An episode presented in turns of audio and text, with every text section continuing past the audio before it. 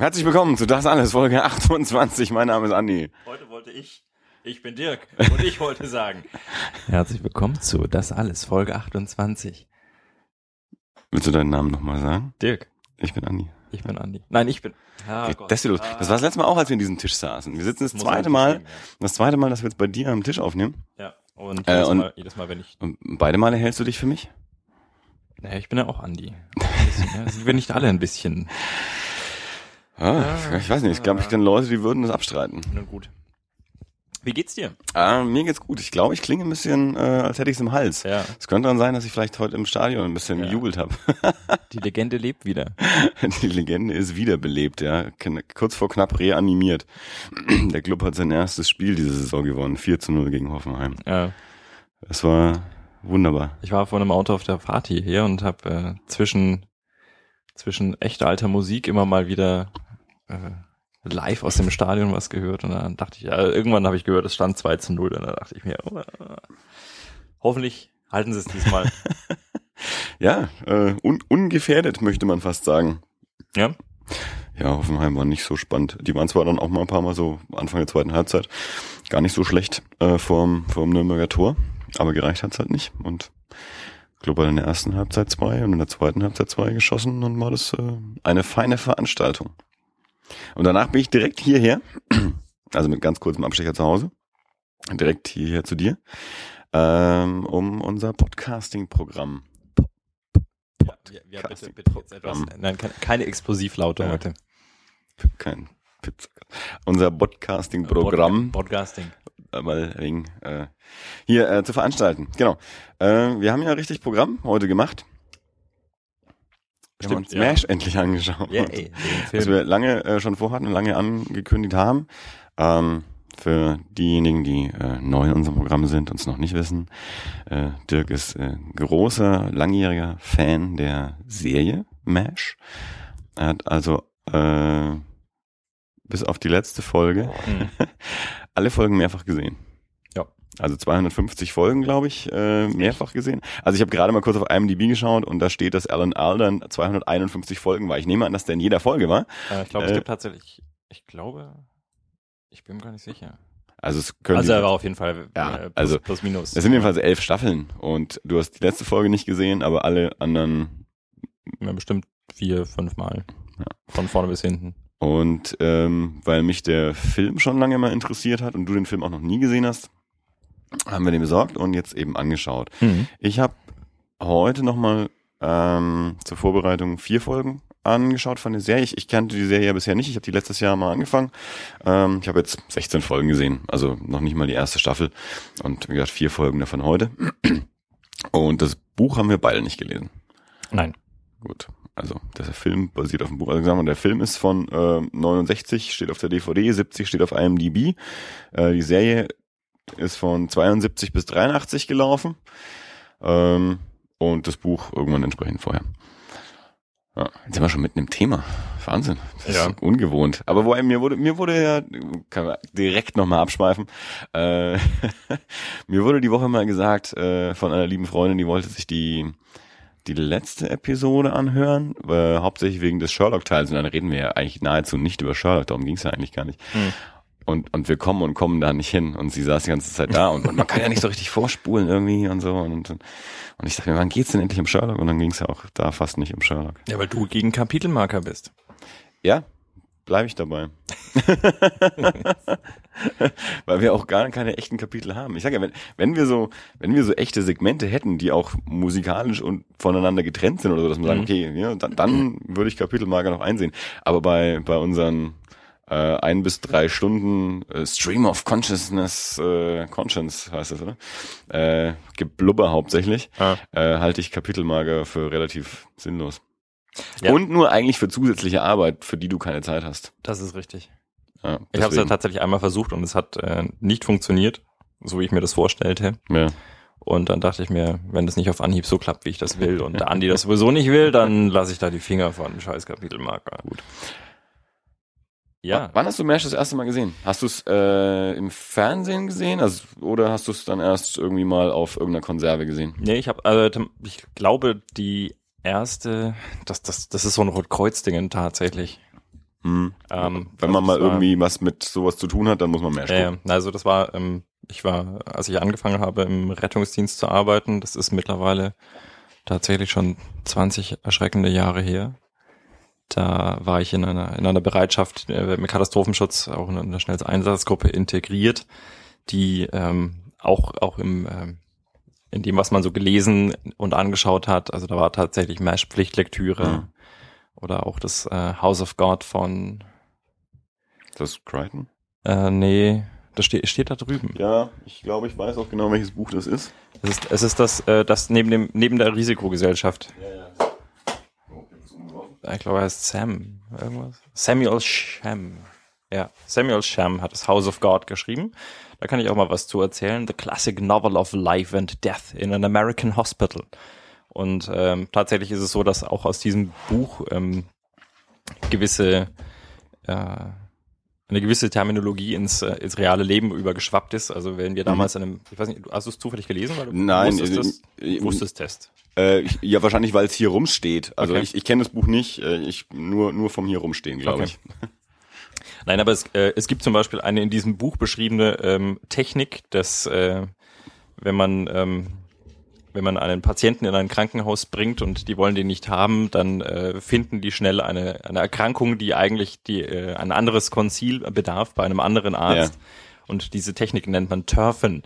Und also es gibt tatsächlich verschiedene Techniken beschrieben, wie man mit Patienten umgeht. Es gibt auch äh, verschiedene Typen von Patienten, zum Beispiel die, ich bin mir nicht ganz sicher, man könnte es das Akronym bilden, ähm, äh, ich glaube, ein Little Old Lady with No Serious Disease beispielsweise. Und das sind dann halt entsprechende Akronyme. Und die waren, haben, haben damals tatsächlich auch bei uns ganz normal, im, äh, ganz regulär im Rettungsdienst äh, äh, Einklang, äh, Eingang gefunden. Soweit, dass man, dass man auch wirklich in die Klinik gekommen ist und äh, der, der Doc gesagt hat, äh, hm, Leute, fahrt mal in den Euro. Und wir haben gesagt, hey, jetzt tauf uns nicht weiter. Und Ja. der wusste auch, was man Ja, meint. Also das, ja. das war zu diesem Zeitpunkt war war äh, The House of God eine, eine Pflichtlektüre quasi. Äh, und ja, Mash war so das, was man schon gesehen haben sollte. Und da habe ich tatsächlich angefangen zu der Zeit. Und äh, im weiteren Verlauf dann äh, ja tatsächlich mal alle DVD-Boxen. Ja, eben, du, wenn du sagst, wenn das vor 20 Jahren losging, also DVD war damals noch nicht, äh, ich glaube auch auf Kassette wahrscheinlich schwierig, oder? Also hat wahrscheinlich irgendwer die gehabt dann Die von jemand, ja. Genau, ja. Ja. Also geliehen dann von, Ja, also da, da, da wurden dann tatsächlich noch VHS-Kassetten ja. äh, ausgetauscht. Und also da hatte ich sicherlich auch nicht alle gesehen. Also ja, erstmal ja. alle. Aber wahrscheinlich aufgenommen, oder? Also keine, wahrscheinlich Ja, keine. Originalkassetten, Nee, nee, das weil das waren war ja damals auch noch nicht so mit Originalkassetten kaufen. Also ich kann jetzt tatsächlich, dazu ist es zu lange her, ich kann jetzt nicht mehr sagen, ob das äh, überspielte Kassetten waren, auch das gab's ja damals schon, ähm, oder ob das aufgenommene Folgen waren, kann ich heute echt nicht mehr sagen. Also Serien sind ja nicht so äh, zwingend auch auf Kassette erschienen. Also Ja. Filme ja schon eher, aber ich meine, das sind auch noch elf Staffeln. Also äh, beziehungsweise damals vor 20 Jahren, da war die Serie ja gerade mal ausgelaufen, bis in die Serie bis bis bis äh, was habe ich vorhin gesagt 83 äh, gelaufen, ja gut 93, aber sind, sind zehn Jahre ist schon klar, aber die die die VHS-Kassette, vor allem, dass du sie auch Da nicht nur auch nicht nicht so nur, nicht nur in der Videothek kriegst, sondern Ja. dass du sie auch im Laden kaufen kannst und, und dich nicht dumm dabei zahlst äh, und dann aber halt elf Staffeln oder so. Ähm, Ich überlege jetzt gerade, wie viele, wie viele VHS-Kassetten von Standardlink, ich glaube vier Stunden haben drauf gepasst, oder? Auf so eine normale, in Anführungsstrichen. also diese, die, die man so kaufen konnte zum selber aufnehmen, da gab es vier Stunden, es gab fünf Stunden, äh, ich glaube fünf Stunden war so ziemlich das, das Höchste, was du kriegen konntest. Aber die normalen waren, glaube ich, so die, die vier Stunden, ja, würde ich sagen. Das wären 50 VHS-Kassetten gewesen. Ja. Pi mal Daumen. So. Äh, ich glaube nicht, dass das alle waren. also zumindest hatte ich nicht Zugang zu so viel. Aber ich habe damals Ja, Den, den Zugang zu der Serie bekommen. Ja. Und äh, nachdem, nachdem das, wie gesagt, auch, ähm, auch die, die Terminologie und die Witze Ja. viel Eingang gefunden haben in das, was ich äh, Dann ähm, getan habe, was meine Peer Group auch damals getan hat. lass uns noch mal einen halben Schritt zurückgehen und einmal Ja. sagen, worum es geht. Äh, in MASH. Ja. Es ist, äh, MASH ist eine Serie. Ähm, also MASH, beziehungsweise de, das, das Akronym MASH steht für Mobile Army Surgical Hospital, glaube ich. Ich bin mir gerade ganz, ganz nicht so sicher. Ich linse mal zur DVD-Box Ja, rüber. weiß nicht, ob es da drauf steht. Bestimmt. Mobile Army Surgical Hospital, ja. Also ein mobiles Feldlazarett, das ist äh, eine Sache, die haben die Amerikaner ähm, im Koreakrieg das erste Mal ausprobiert. Und da geht es im Prinzip darum, dass man eine, eine aus Zelten bestehende ähm, Einheit hat, die direkt hinter der Frontlinie sitzt. Also ich glaube, drei, man sagte, wir haben jetzt hier ein paar Mal gehört, drei, drei Meilen hinter der Front. Im Film, ja. Ähm, und auch in der Serie ist es so, dass die, die, es ist auch, die Front ist ja so ein bisschen ein fluider Prozess. Also mal können sie Golf spielen und äh, mal äh, sind sie plötzlich im Feindesgebiet, weil die Frontlinie sich schneller bewegt hat als das, äh, als das Smashcam selber. Es handelt sich dabei wirklich um eine mobile Einheit, die theoretisch also auch relativ schnell abgebaut in LKWs gepackt und woanders wieder aufgestellt ja. werden kann. Und die waren tatsächlich wohl im Koreakrieg auch sehr erfolgreich, ähm, diese, diese Mesh-Einheiten. Und äh, es gab erst den Film, den ich bis jetzt nicht gesehen hatte. Also erstes Buch natürlich, also das, Buch. dass wir beides ja. nicht gelesen haben, da können wir nichts drüber sagen, über Adaption oder sonst irgendwas. Ja. Aber erstes Buch, auf dem Buch basierend, gab es dann den, den Film von Robert Altman, der war für fünf Oscars nominiert, also war auch relativ erfolgreich und dann wurde daraus genau. dann die die Fernsehserie entwickelt. Genau, und die war tatsächlich so erfolgreich, dass sie sogar länger lief, als äh, der Koreakrieg selber gedauert hat. Ja, elf, elf Jahre. Ja. Das ist die, ich weiß also, jetzt nicht genau, wie lange der Koreakrieg lief, von wann bis wann. Da habe ich mich jetzt auch gerade nicht, Gott sei Dank, äh, mich noch nicht wirklich äh, anständig vorbereitet. Ähm, aber elf Jahre war einfach mhm. die, die Serie. Ja. Die Serie selbst ist ähm, ähnlich wie der Film, also die Serie ist vielleicht noch ein bisschen klamaukiger tatsächlich. Also bei der Serie. Ich wollte jetzt noch gar nicht da so reinsteigen. So. Also Entschuldigung. Ich dachte, wir können noch ein bisschen was über. Also wir wissen jetzt, dass es um so ein Lazarett geht, aber äh, ja, so Figuren, was machen die so? Ähm, also, also die, die, die Hauptfiguren sind im Prinzip ähm, ist, äh, ist, ist Hawkeye Pierce ähm, und äh, der ist äh, Chirurg und einige seiner Chirurgen-Kollegen, das sind so die, die Hauptdarsteller. Und äh, es gibt halt so ein paar ja, sehr markige Charaktere in dieser Serie. Es gibt die, die Chefschwester, ähm, die Hartlips Houlihan. Hartlips Houlihan. Seit heute weiß ich auch, wo der Name herkommt. ja. Und äh, das war tatsächlich lustig, weil, äh, wie gesagt, also ich mit der Serie sehr viel ja. Verbinde und äh, heute sehr viel aufgelöst wurde von den Dingen, die man so ja. in der Serie gesehen hat. Lass noch mal kurz bei den Charakteren bleiben und Jawohl. dann können wir, können wir, können wir einen Serien- und, und Filmvergleich auch machen. Ähm, ein Charakter, der eingeführt wird, der ähm, auch ein eigenes Spin-off später bekommen hat, das ist äh, Trapper. Trapper John McIntyre, der später sein Spin-off hatte als Trapper John MD. Hm. Ähm, ein äh, weiterer Charakter, der heute eingeführt wurde, war äh, Spearchucker, der ähm, äh, ich glaube ein Neurologe ist, den man hauptsächlich deswegen ins Camp geholt hat, weil man versucht hat, ein Footballspiel zu gewinnen. Und von dem ich auch weiß, dass es in der Serie relativ schnell wieder rausgeschrieben wurde, als ich, äh, als man irgendwann festgestellt hat, dass es tatsächlich in den Meshcamps, ähm, also Spearchucker ist ähm, ist von dunkler Hautfarbe und äh, man hat irgendwann raus äh, rausgefunden, dass es in den Meshcamps ähm, gar niemanden gab und äh, dann hat man ihn schnell rausgeschrieben. Ah, das da habe ich mir vorhin zum Beispiel auch Gedanken drüber gemacht. Ja. Als ich, äh, als der Film losging, jetzt halt doch mal ein bisschen in den Film einsteigen, äh, der Film ging los und, und, und äh, ziemlich in der ersten Szene sieht man auch gleich so ein paar ähm, schwarze äh, Soldaten, also dieser, ich weiß nicht, was er von, von Grad hatte, aber dem sie halt den Jeep wegnehmen, äh, um zum Camp zu fahren. Und in dem Moment habe ich drüber nachgedacht, ob überhaupt Schwarze in der Serie sind. Und dann dachte ich erst, da, ne, da sind überhaupt keine. Und dann später dachte ich aber, doch, ich glaube aber, da waren schon auch mal ein Schwarzer. Aber äh, wie gesagt, ich habe heute vier Folgen angeschaut und das mhm. waren halt, also bis, bis Folge 16. Also noch nicht weit in die Serie hinein. In diesen vier Folgen habe ich, glaube ich, keinen Schwarzen gesehen. Also ähm, ich bin mir nicht entweder ganz taucht er danach erst ja, auf, aber ich glaube, dass ich auch in den, dass ich in den ersten Folgen schon mal mindestens einen gesehen habe.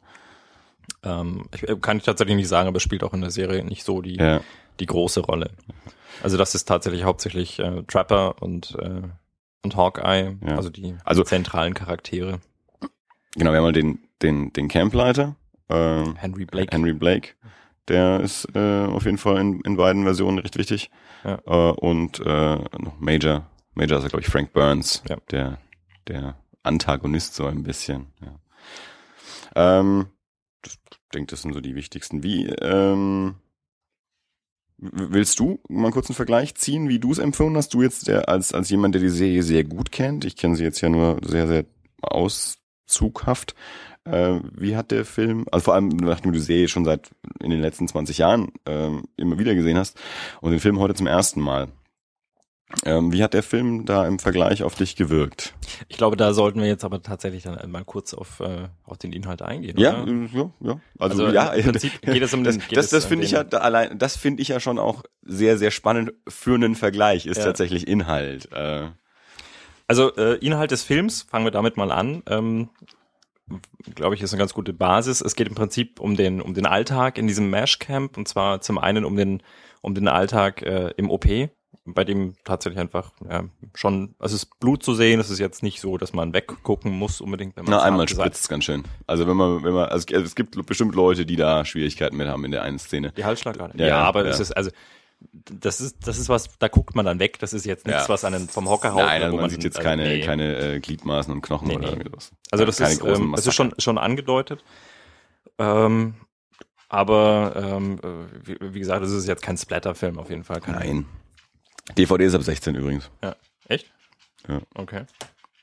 Ähm, ja, was auf der anderen Seite dargestellt wird, das ist dieses das, das Leben in dem Camp und äh, speziell die die Tatsache auch wie die wie die beiden Ärzte, also Hawkeye und und Trapper, die beide eingezogen sind. Also Ja. das sind keine typischen Army-Ärzte, die sind gegen ihren Willen dort und äh, ja leben das auch so ein bisschen aus. Also äh, der, der eine prügelt sich mal und dann als, als der Commanding Officer kommt und sagt hier äh, ja, und stell, stell ihn unter Arrest und er sagt ach komm jetzt hör auf mit dem Scheiß ja, was was wollt ihr denn machen? Ich muss ja eh operieren ja, was, Ja. ich sitze jetzt dann vielleicht in meinem Zelt und hab, bin unter Hausarrest bis der bis die nächsten Hubschrauber kommen Die quatschen sich auch immer mit dem Vornamen an und nicht mit Rang oder so. Also wenn es, also man, klar gibt es auch Situationen, wo man da mal den Rang äh, geben muss. Aber ansonsten, äh, eben, wenn jetzt der, der Vorgesetzte kommt, Henry, dann, dann kommt er auch zurück, ach Henry, lass mich in Ruhe. So. Und Ja. nee, ja. Also mit, mit, äh, mit Autorität und Respekt ist es da nicht immer so weit her. Und äh, ansonsten ist tatsächlich äh, viel äh, Komödie, könnte man schon fast sagen, weil es mit, äh, also sie spielen sich Streiche gegenseitig, äh, ähm, Es ist so ein bisschen, viel miteinander rum. Ja, es ist, es ist halt so Lagerkoller. Ne? Mhm. Es ist halt so Zeltlager. Also man, man ist irgendwie weit weg von zu Hause mit einer Gruppe von Menschen, die man vorher nicht kannte.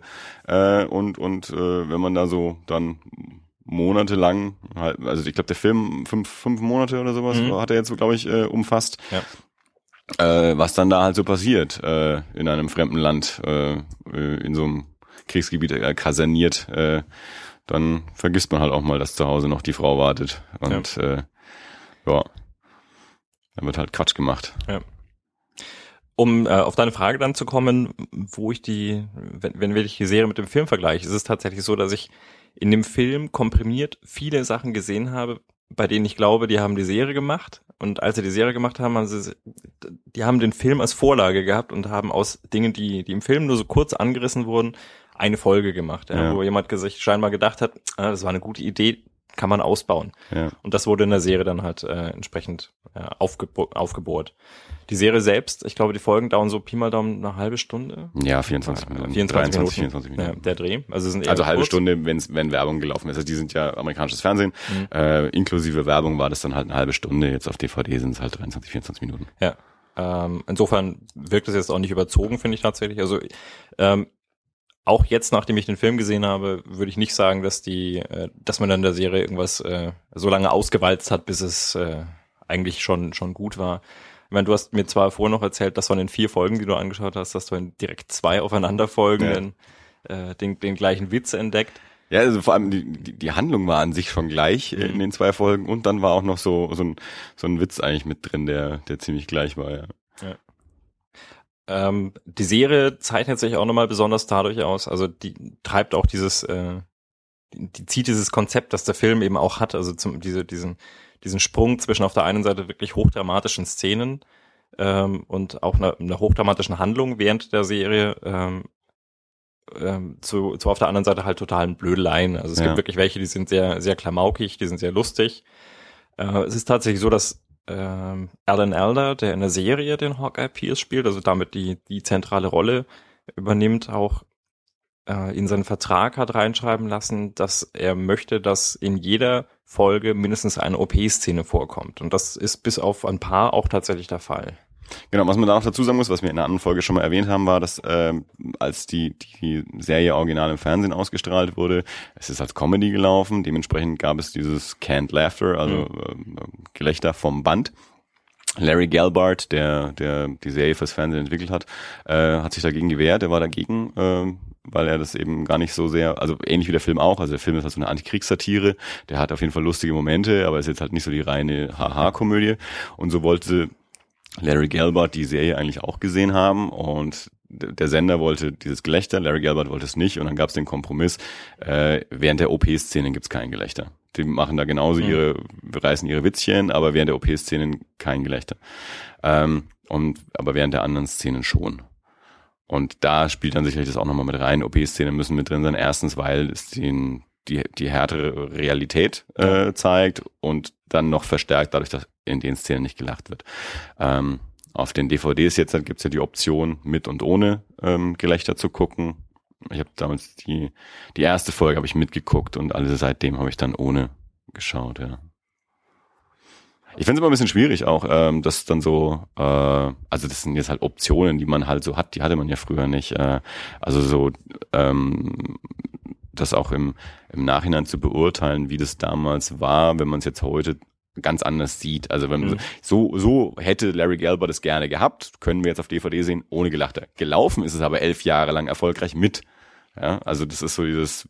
Es ist jetzt die Frage, was ist die reine Lehre? Also möchtest du es äh, also ich hätte jetzt nicht den Anspruch, das so zu sehen, wie man das damals gesehen hat. Nee, nee, aber ich meine, wenn, wenn man sowas beurteilt, man sagt, okay, das ist eine Serie, die, die lief elf Jahre lang erfolgreich im amerikanischen Fernsehen, äh, wenn, wenn man das rekre rekreieren will, wie versuchen will, verstehen zu genau. verstehen, genau. woran das liegt. Ja, oder ja eben oder es halt so zu sagen, okay, äh, wie was haben die Leute damals gesehen, elf Jahre lang erfolgreich, dann müsste ich es eigentlich mit angucken. Hm. Also wenn ich es jetzt ohne angucke, dann kann ich wenig darüber sagen, oder weniger darüber sagen, wie damals die Rezeption war, weil es halt schon in gewisser Weise anders ist. Das ist genauso wie wenn ich halt äh, Star Wars in der Special Edition oder in der Original-Kinoversion schaue oder so. Oder, oder Blade Runner im Director's Cut oder im damaligen Kino-Cut. Hm. Solche Sachen. Also das, ich finde, ich finde, das muss man halt immer mal zumindest mal mit dazu erwähnen und mit bedenken, wenn man drüber spricht. Dass es halt eine andere Version ist, mhm. als das, was ursprünglich mal im Fernsehen lief. Ja gut, also da ist es, äh, also für mich tatsächlich so, ich habe die Serie von Anfang an mir ohne Gelächter angeschaut. Ähm, Wenn du sie damals auf Kassette gesehen hast, glaube ich das fast nicht. Nein, nein, also auf den DVDs. Ja. Dann, also in dem Moment, in dem ich die Option habe. Ja. Äh, an, an, die, an die Kassetten damals kann ich mich tatsächlich gar nicht mehr mhm. so erinnern. Also das ist, ich weiß, das ist der erste Kontakt, den mhm. ich zum Mesh hatte. Ich weiß, da habe ich die ersten Witze auch rausgezogen und im realen Leben angebracht. Aber äh, wirkliche Erinnerungen darüber hinaus ja, okay. habe ich eigentlich tatsächlich mhm. nicht. Ja, also ich habe jetzt auch, weil ich das House of God hier noch liegen habe, ich habe keine Ahnung mehr, worum es geht. Aber ich schreibe es mal in die Shownotes und ich lese es mal wieder. Was ich bei dem Film jetzt äh, für einen Eindruck hatte, war, was du ja auch gesagt hast, dass, sie, dass du meinst, sie haben einiges aus dem Film genommen und daraus dann Episoden in der Serie gemacht. Der Film ist sehr vignettenhaft. Also er hat eben nicht, das war auch das, was ich vorhin meinte, als du gesagt hast, lass uns mal über die Handlung reden. Da war mhm. ich gespannt, was du über die Handlung von dem Film sagst, weil der Film der hat nicht so sehr den roten Faden. Nee, also nicht, nee. man hat so diesen, man hat den Rahmen, dass Hawkeye in das Camp kommt am Anfang und am Ende aus dem Camp wieder geht. Und dazwischen passiert eben da seine fünf Monate oder was, die er da ist. Äh, und man hat so Episoden an, an, an Episoden. Also gibt dieses Footballspiel, das dann eben so eine Episode ist und es gibt so andere Begebenheiten und es kommen eben Figuren hinzu. Also Trapper John kommt ja dann später. Diese Figur von, äh, die Tom Skerritt spielt, äh, Duke, Nachname weiß ich nicht mehr, ähm, war mir jetzt unbekannt. Kommt der in der Serie? Der kommt in der Serie nicht vor. Okay, weil das war nämlich äh, das, was mir am Anfang, also die tauchen als erstes ja auf, die mhm. zwei. Und dachte mir, okay, Hawkeye kenne ich, Duke kenne ich gar nicht. Ähm, und äh, und Trapper John kommt dann erst später. Also warum die Figur zum Beispiel in der Serie jetzt nicht existiert, weiß ich nicht. Ähm, keine Ahnung. Duke. Ja. Mhm. Vielleicht wollte man sich auf zwei konzentrieren. Äh, weiß ich nicht. Ähm, und dann, ja, gibt's halt immer so diese, diese kleineren Episödchen. Ähm, und so, so richtig eine zentrale Figur. Mein Hawkeye ist schon der, der einen da so ein bisschen durchführt aber auch der erste ist, den man sieht äh, und der, der letzte.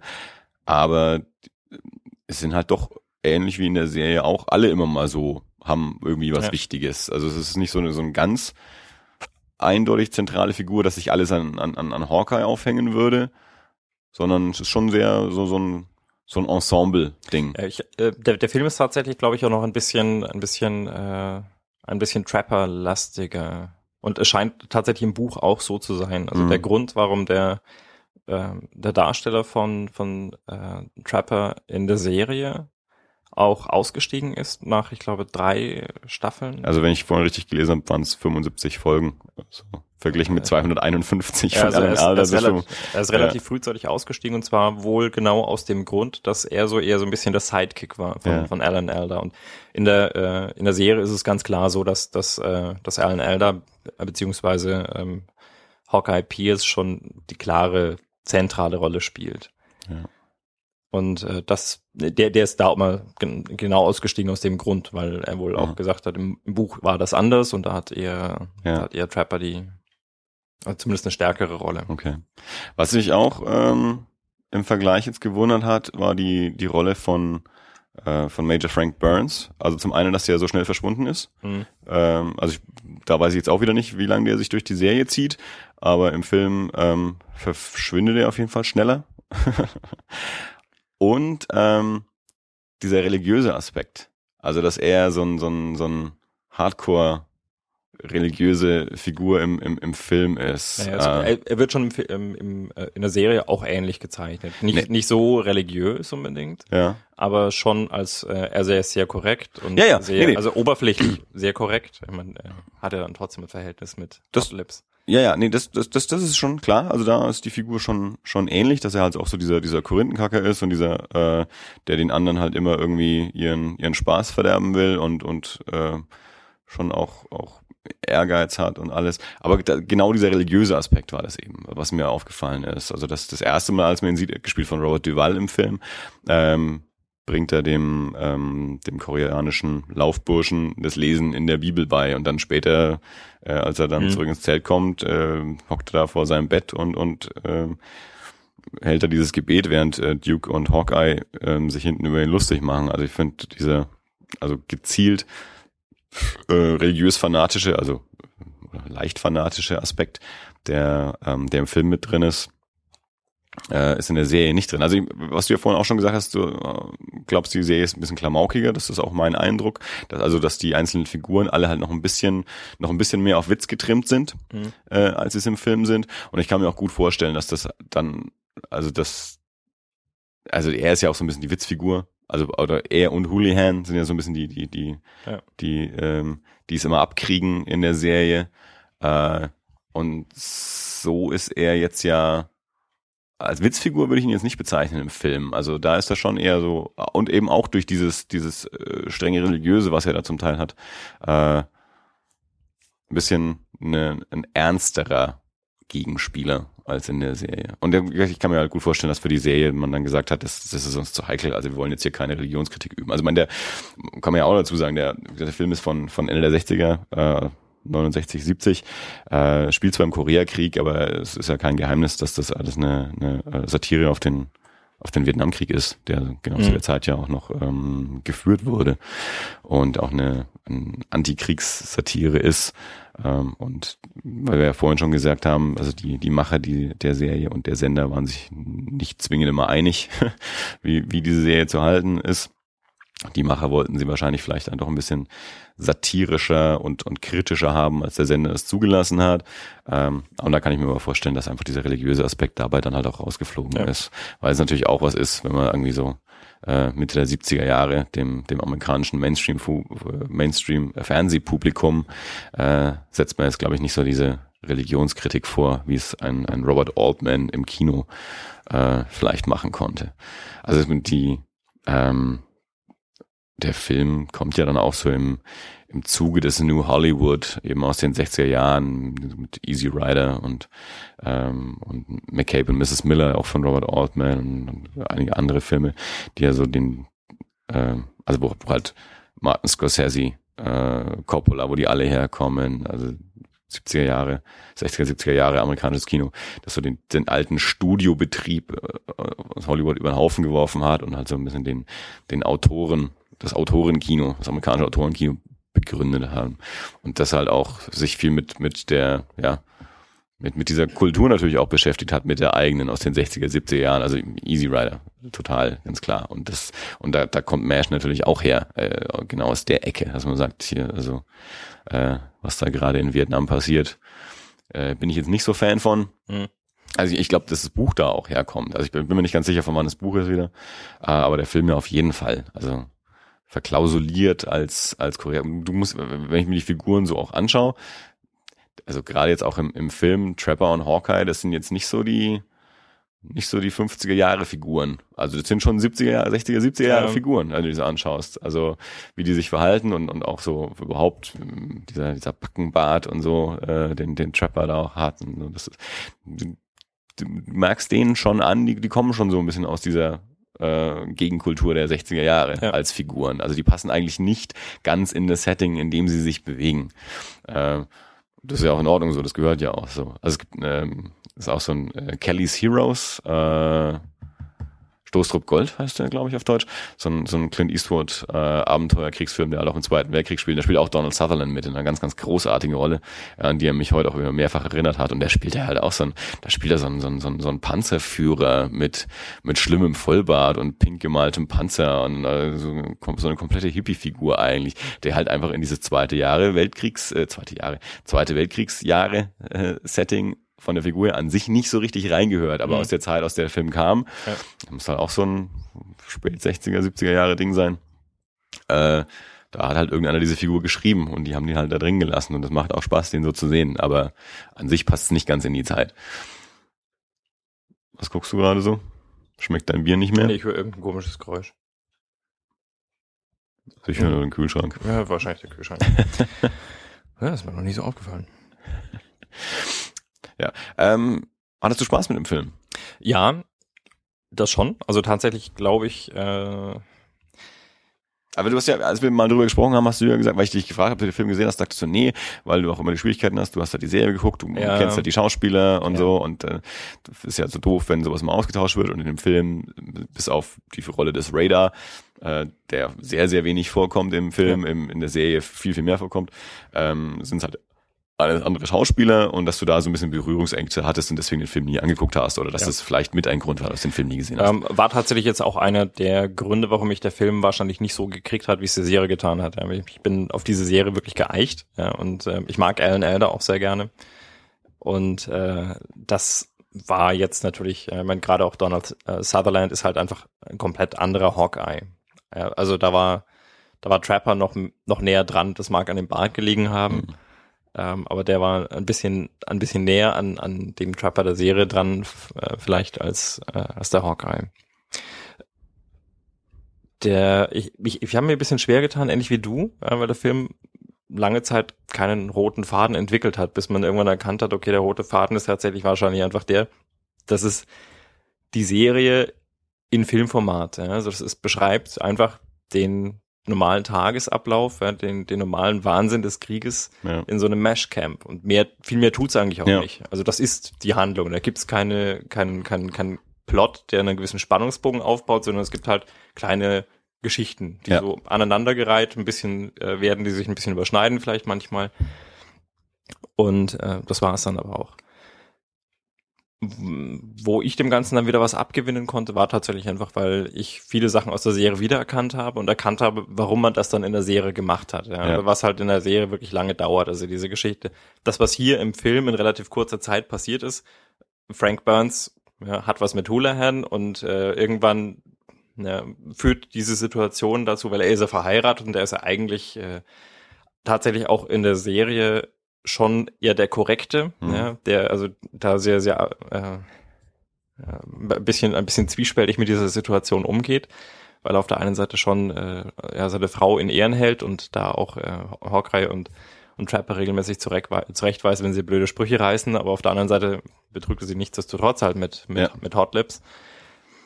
Ähm, und ich glaube, es dauert ungefähr die Hälfte, würde ich jetzt mal sagen, Pi mal Daumen gefühlt, bis ähm, bis er in der Serie ausscheidet. Also mhm. auch, weil er wahnsinnig wird. Also im Film wird er tatsächlich auch in Zwangsjacke weggefahren. Ja. Aus einem relativ triftigen Grund eigentlich. Das fand ich ein bisschen merkwürdig. Da geht es auch bloß um eine Schlägerei. Also weil, weil äh, Du wolltest trivial sagen? trivial, was habe ich gesagt? Trifft dich. Tri oh, danke. Ja, genau andersrum. Ja, da tat schon ein bisschen zu lang. Ähm, ein, ein sehr trivialer Grund. Ähm, Im Prinzip einfach nur, weil also Hawkeye hat ihn provoziert. Äh, Barnes ist auf Hawkeye losgegangen und äh, daraufhin haben sie ihn weggeschafft. In Zwangsjacke mit der MP. Und äh, bei der Schlägerei, die es davor gab, aus ja, ähnlich gewichtigen Gründen, sage ich jetzt mal, da, äh, da war das kein Problem.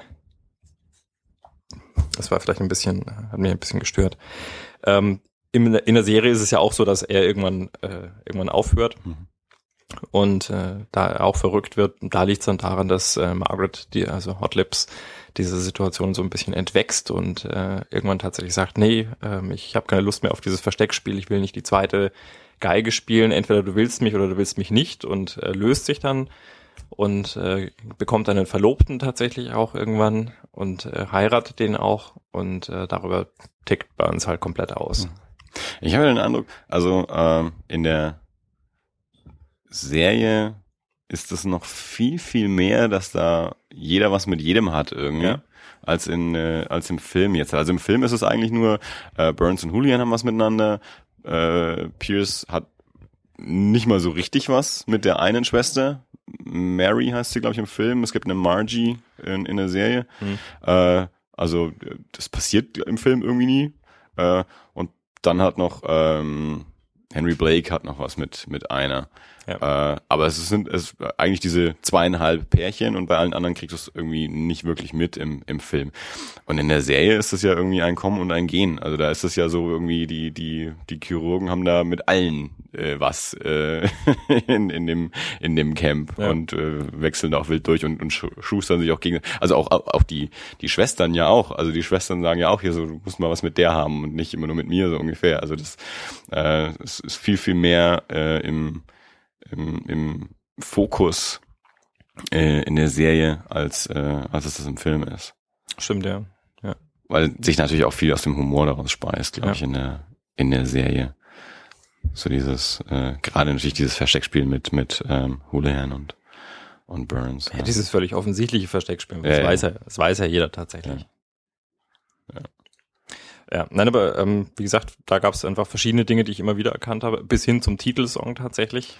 Der, Ja, ich, äh, ich finde überhaupt auch vom, vom Stil her also einiges äh, schon zu erkennen, was sie in der Serie dann gemacht haben. Also Ja. ja, Titelsong, wobei also im Film mit, mit Text, äh, Suicide is painless. Also der, der Text ist natürlich auch schon, schon ziemlich krass, mit dem der Film überhaupt losgeht. Also ich finde überhaupt, ich fand das äh, sehr, sehr spannend. Das erste Bild, ähm, das erste Bild vom Film ist, du siehst eine Luftaufnahme von einem fliegenden ähm, Helikopter, der ein, ein Opfer ins Camp bringt. Und, und du siehst es halt. Du siehst halt diesen Helikopter und äh, rechts am Rand liegt offensichtlich ein verwundeter Soldat, schwer blutend. Also äh, und dazu diesen Song äh, Suicide is painless und Ja. wie der Text noch weitergeht. Ähm, in der Serie hast du es halt ohne Text. Also ähm, den den Song, da wird nicht gesungen. mh. Hast du auch so einen Helikopteranflug, aber es ist jetzt nicht so. ja, es ist auch nicht das komplette Lied, es ist Ja, halt äh, der genau. Vorspann. klar. Ähm, und auch so diese, ähm, diese immer wieder Zoom auf die, ähm, auf die äh, Lautsprecher vom, vom, vom Camp, wo du ständig so Durchsagen hörst. Das hast du in der Serie auch, dass immer diese Durchsagen kommen. Die sind ein bisschen anders. Also in, im Film hast du ja immer diesen, der verspricht sich ja die ganze Zeit irgendwie, der kriegt ja die Sätze immer nicht so raus. Mhm. Das ist in der Serie, glaube ich, nicht so. Aber so vom Stil her eben so dieses, diese Durchsagen und auch immer Kamera auf die Durchsagen.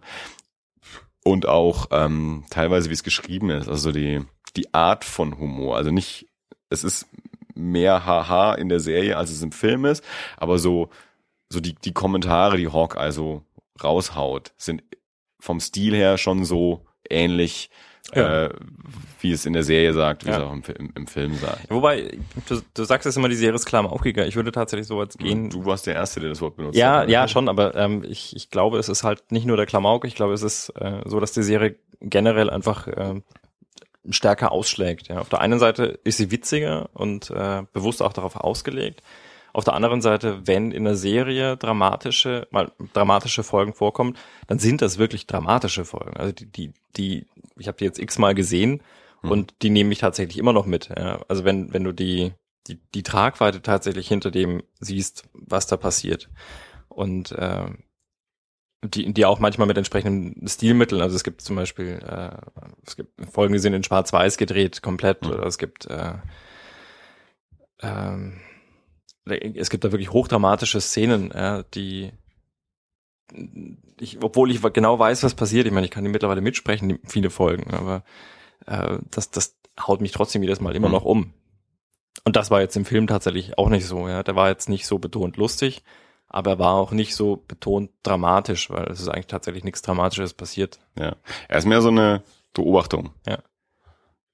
Also es gibt zum Beispiel, also oh, ich glaube, man kann spoilern bei Mesh, ist ja lange genug her.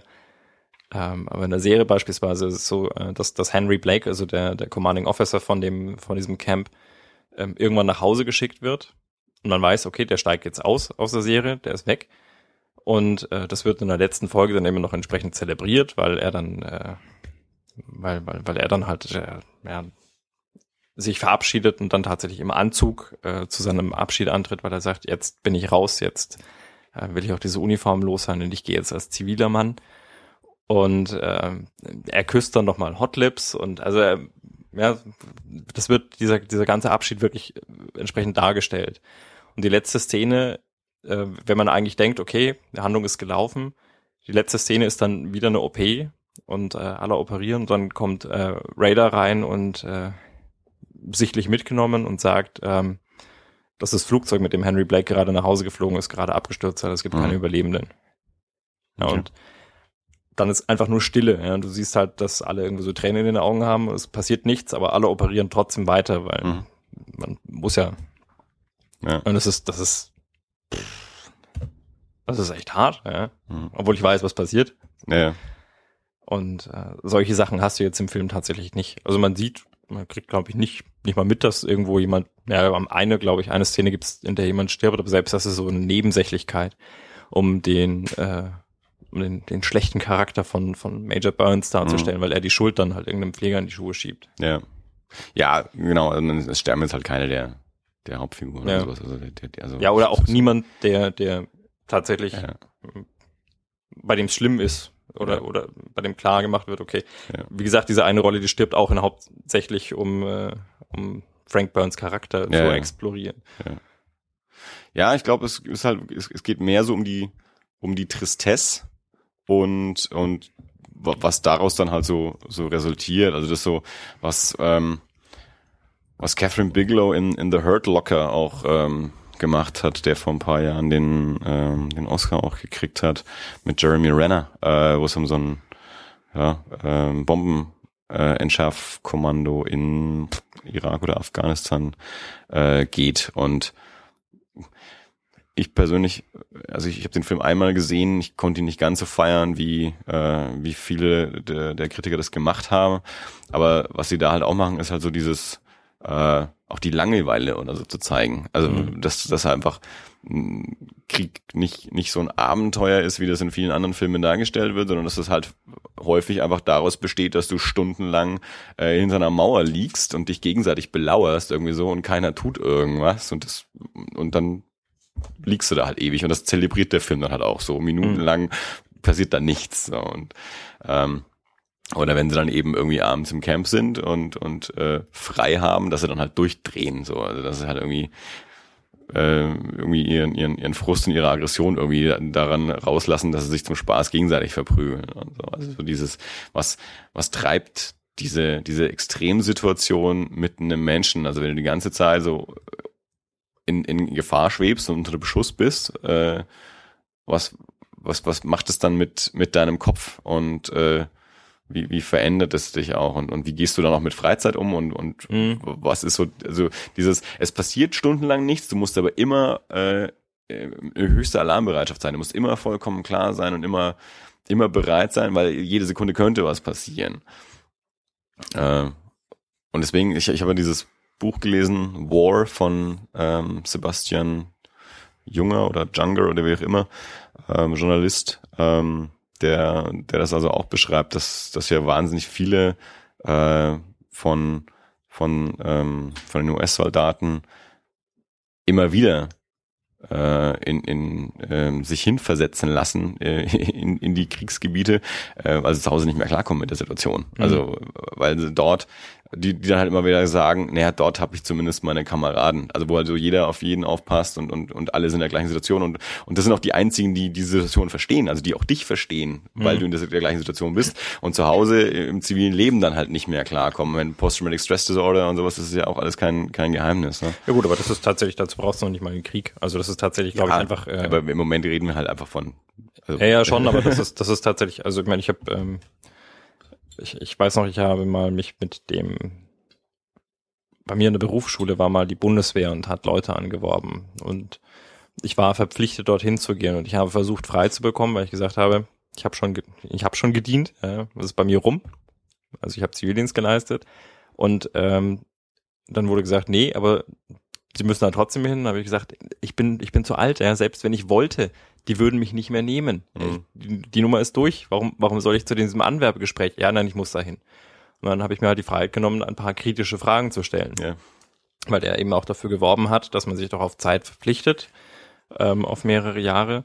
Und äh, dann auch gesagt hat, ja, es gibt auch Leute, die, äh, die kommen dann auch, die meisten sind ja dann äh, so begeistert eigentlich von der Bundeswehr, dass sie, selbst wenn sie mal im zivilen Leben sind, dann doch wieder zurückkehren. Und das ist wohl ein sehr, sehr hoher Prozentsatz von Leuten, die, wenn sie Mhm. mal, wenn sie mal auf äh, zwölf Jahre bei der Bundeswehr waren, ähm, dann, ich glaube, wir reden ja wirklich von 80 Prozent oder sowas, die, die sich dann auch weiter verpflichten. Mhm. Oder, oder wenn sie, wenn sie es im zivilen Leben versuchen, dann trotzdem wieder bei der Bundeswehr landen. Weil ich glaube, es ist tatsächlich einfach, also ich kann es nicht beurteilen, ich war da nicht. Ich kenne äh, die Bundeswehr oder andere Armeen nur aus äh, Film und Fernsehen. Aber das ist wohl so sehr eine andere Welt, dass, äh, dass die zivile Welt einfach Mhm. Ja. nicht, mehr- nicht mehr so funktioniert oder nicht die, die Anreize mehr bietet. Ich weiß Ja. es nicht. Ja, ich habe aber am, am, am Ende vom Film ähm, sieht man ja, dass also äh, die zwei, die am Anfang ins Camp kommen, also Hawkeye und, und Duke, dass die halt am Ende auch wieder gehen. Und ich habe total damit gerechnet, dass die bleiben. Also eben Ja. genau deswegen eigentlich, Ja. genau wegen dieses Aspekts, dass die sagen, wie jetzt nach Hause. ähm, aber sie fahren dann doch, also man weiß natürlich nicht, was dann ist, aber Ja. man sieht sie halt Ja gut, also in der, Se in der Serie gibt's ja auch äh, gibt's ja auch entsprechende Folgen, die das thematisieren. Ähm, in der der Hawkeye einmal glaubt, er kommt nach Hause. Also die hatten wohl ein Punktesystem. Mhm. Ähm, und wenn man bestimmte Punkte gesammelt hat, die man für äh, Zeit seines Aufenthalts dort bekommen hat, wohl oder für, ich weiß nicht genau, für Leistungen, keine Ahnung. Aber also es wird nicht näher thematisiert, aber es gibt, ähm, kommt halt regelmäßig mal zur Sprache, ja, dass es diese Punkte gibt, ja, und du hast deine Punkte bald voll. Und irgendwann ist die Situation da, in der Hawkeye irgendwie seine Punkte voll hat und dann eigentlich nach Hause darf und dann auch schon feiert. Und äh, das geht so über die mehr oder weniger über die komplette Serie und zum, äh, über die komplette Folge und dann zum Schluss stellt sich raus, ja, sie haben irgendwie, sie haben das jetzt angepasst und jetzt ist er wieder genauso weit davon entfernt nach Hause zu kommen wie vor, äh, keine Ahnung, Monaten, Jahren, was auch immer. Also in der Serie ja ein bisschen schwer nachzuvollziehen, wie lange sie. Es gibt so ein paar Serien, äh, ich glaube, da, da äh, ein paar Episoden, in denen das, denen man so abschätzen kann. Mhm. Also es gibt eine zum Beispiel, da, da werden so die verschiedenen Jahreszeiten durchgespielt Ja. und äh, da gibt es einen, der, in der feiern sie Weihnachten und dann gibt's so ein, so, ja, so, dann kam das folgende Frühjahr und dann bestellen sie irgendwie äh, irgendwie sich in Swimmingpool und dann ist Sommer Mhm. und dann ist wieder, naja, und dann die Serie endet dann äh, dieses Mal dann eben damit, dass es wieder Winter ist und sie wieder Weihnachten Ja. feiern. Ja gut, ist natürlich auch schwierig, wenn man nicht von vornherein weiß, wie lange die Serie läuft. Ja. Dann geht's auf elf Jahre raus und stellt fest, der verdammte Krieg war gar nicht so lang. Kann man nicht so ganz sagen, okay, eine Staffel ist ein Jahr. Ja. Was bei Breaking Bad ja zum Beispiel auch nicht. Breaking Bad spielt ja zwei Jahre und das ist sechs Jahre gelaufen und spielt aber immer nur einen Zeitraum von zwei Mhm. Jahren. Was auch sehr schön ist, habe ich mal mitbekommen, irgendwie ist äh, Vince Gilligan mal in einem Interview gesagt, dass äh, also ich, ich weiß nicht genau, ob die Serie spielt halt sowas wie 2007 bis 2009 oder irgendwie so. Und dann sind sie aber in irgendeinem Restaurant und im Hintergrund hängt ein Plakat, das ist irgendwie das, das beste Restaurant des Jahres 2010 oder irgendwie so ist, was halt dann irgendwie nicht mehr reinpasst eigentlich. So. Passiert. Echt schön. Ja, Ähm, wie würdest du den Film jetzt so einschätzen? Also in Bezug auf? anschaubar, weiterempfehlbar. natürlich. Ähm, Der hätte, der war für fünf Oscars nominiert. ja gut, ist ja noch kein Kriterium. nee, nein, also tatsächlich, ich, äh, ich mochte die Serie sehr gerne, oder ich, ich mag die Serie nach wie vor sehr gerne und ich bin froh, dass ich jetzt auch den Film gesehen habe. Ich könnte mir sogar vorstellen, wenn ich die Serie noch ein oder zweimal komplett gesehen habe, dass ich mir auch die letzte Folge anschaue. Vielleicht bin ich bald reif dafür. Jetzt habe ich den Film gesehen. Ich bin ja gespannt. Also ich habe jetzt 16 Folgen von der Serie gesehen. Also ich, ich, ich habe jetzt nicht den Bezug, äh, also allein schon aufgrund meiner. 34 to go. Hm. Äh, ich weiß eben nicht, ob ich das wirklich schaffe. Also das ist so, also diesen diesen Medizinerbezug habe ich jetzt nicht. Also mhm. das, das das ist nicht das, was mich an der Serie kriegen könnte. Ja. Äh, so äh, und ich finde es halt schon. Es ist es sind die Folgen sind schon nett äh, und ich lache auch hin und wieder mal, aber ich finde es halt nicht so irre irgendwie. Äh, so diese diese super dramatischen Folgen habe ich jetzt noch nicht so richtig viele von mitgekriegt. Ähm, ist aber auch das Problem, wenn die dann halt vielleicht nur alle 15 Folgen oder so mal halt auftauchen, robbe ich mich da durch. Also ja. ähm, und, und, und schaue ich mir dann wirklich 250 Folgen davon an. Also wir, ich, du hast mir die, ich, ich wollte sie ja haben. Also ich habe es ja von dir ähm, mir mir bewusst ausgeliehen, äh, weil ich sehen wollte und habe es letztes Jahr halt angefangen und habe halt dann, naja, aber dann halt zwölf Folgen gesehen und jetzt habe ich halt monatelang nichts davon gesehen und habe halt The Shield angeschaut und noch ein paar andere Sachen und habe jetzt halt zur Vorbereitung für heute halt heute früh nochmal vier Folgen angeschaut und habe auch hin und her überlegt, bringe ich dir die Boxen gleich wieder mit oder lasse ich mhm. sie nochmal zu Hause, weil vielleicht gucke ich ja doch nochmal weiter oder so. Also ich habe sie jetzt nochmal zu, zu Hause gelassen. Ich dachte, ja, vielleicht gucke ich zumindest mal die erste Staffel noch zu Ende äh, und dann kann ich ja nochmal neu entscheiden, ob ich weitermache oder nicht. Ähm, aber es ist halt so, ja, ich, ich finde das alles nett, das ist schön, das macht Spaß, aber es kriegt mich nicht so richtig, dass ich, dass ich irgendwie zum Beispiel abends nach der Arbeit ja, nach Hause komme ja. und sage, ich habe jetzt total Bock, ich schaue mir jetzt noch zwei Folgen MASH an. Ich glaube tatsächlich auch, dass es, ähm, also ich, ich würde mich wundern, wenn es sich kriegt. Auch äh, wegen dem, was du sonst schaust. Ich meine, du schaust The Shield, du schaust, äh, Break, du warst ein großer Fan von Breaking Bad also mich kriegen Dramaserien kriegen mich halt generell mehr als Comedy-Serien. Das, das, ja, das zum, schon mal, zum ja. einen das, zum anderen muss man halt bei MASH einfach klar sagen, es gibt eigentlich, das ist, MASH ist auch in der kompletten Serie wie der Film. Es passiert nichts.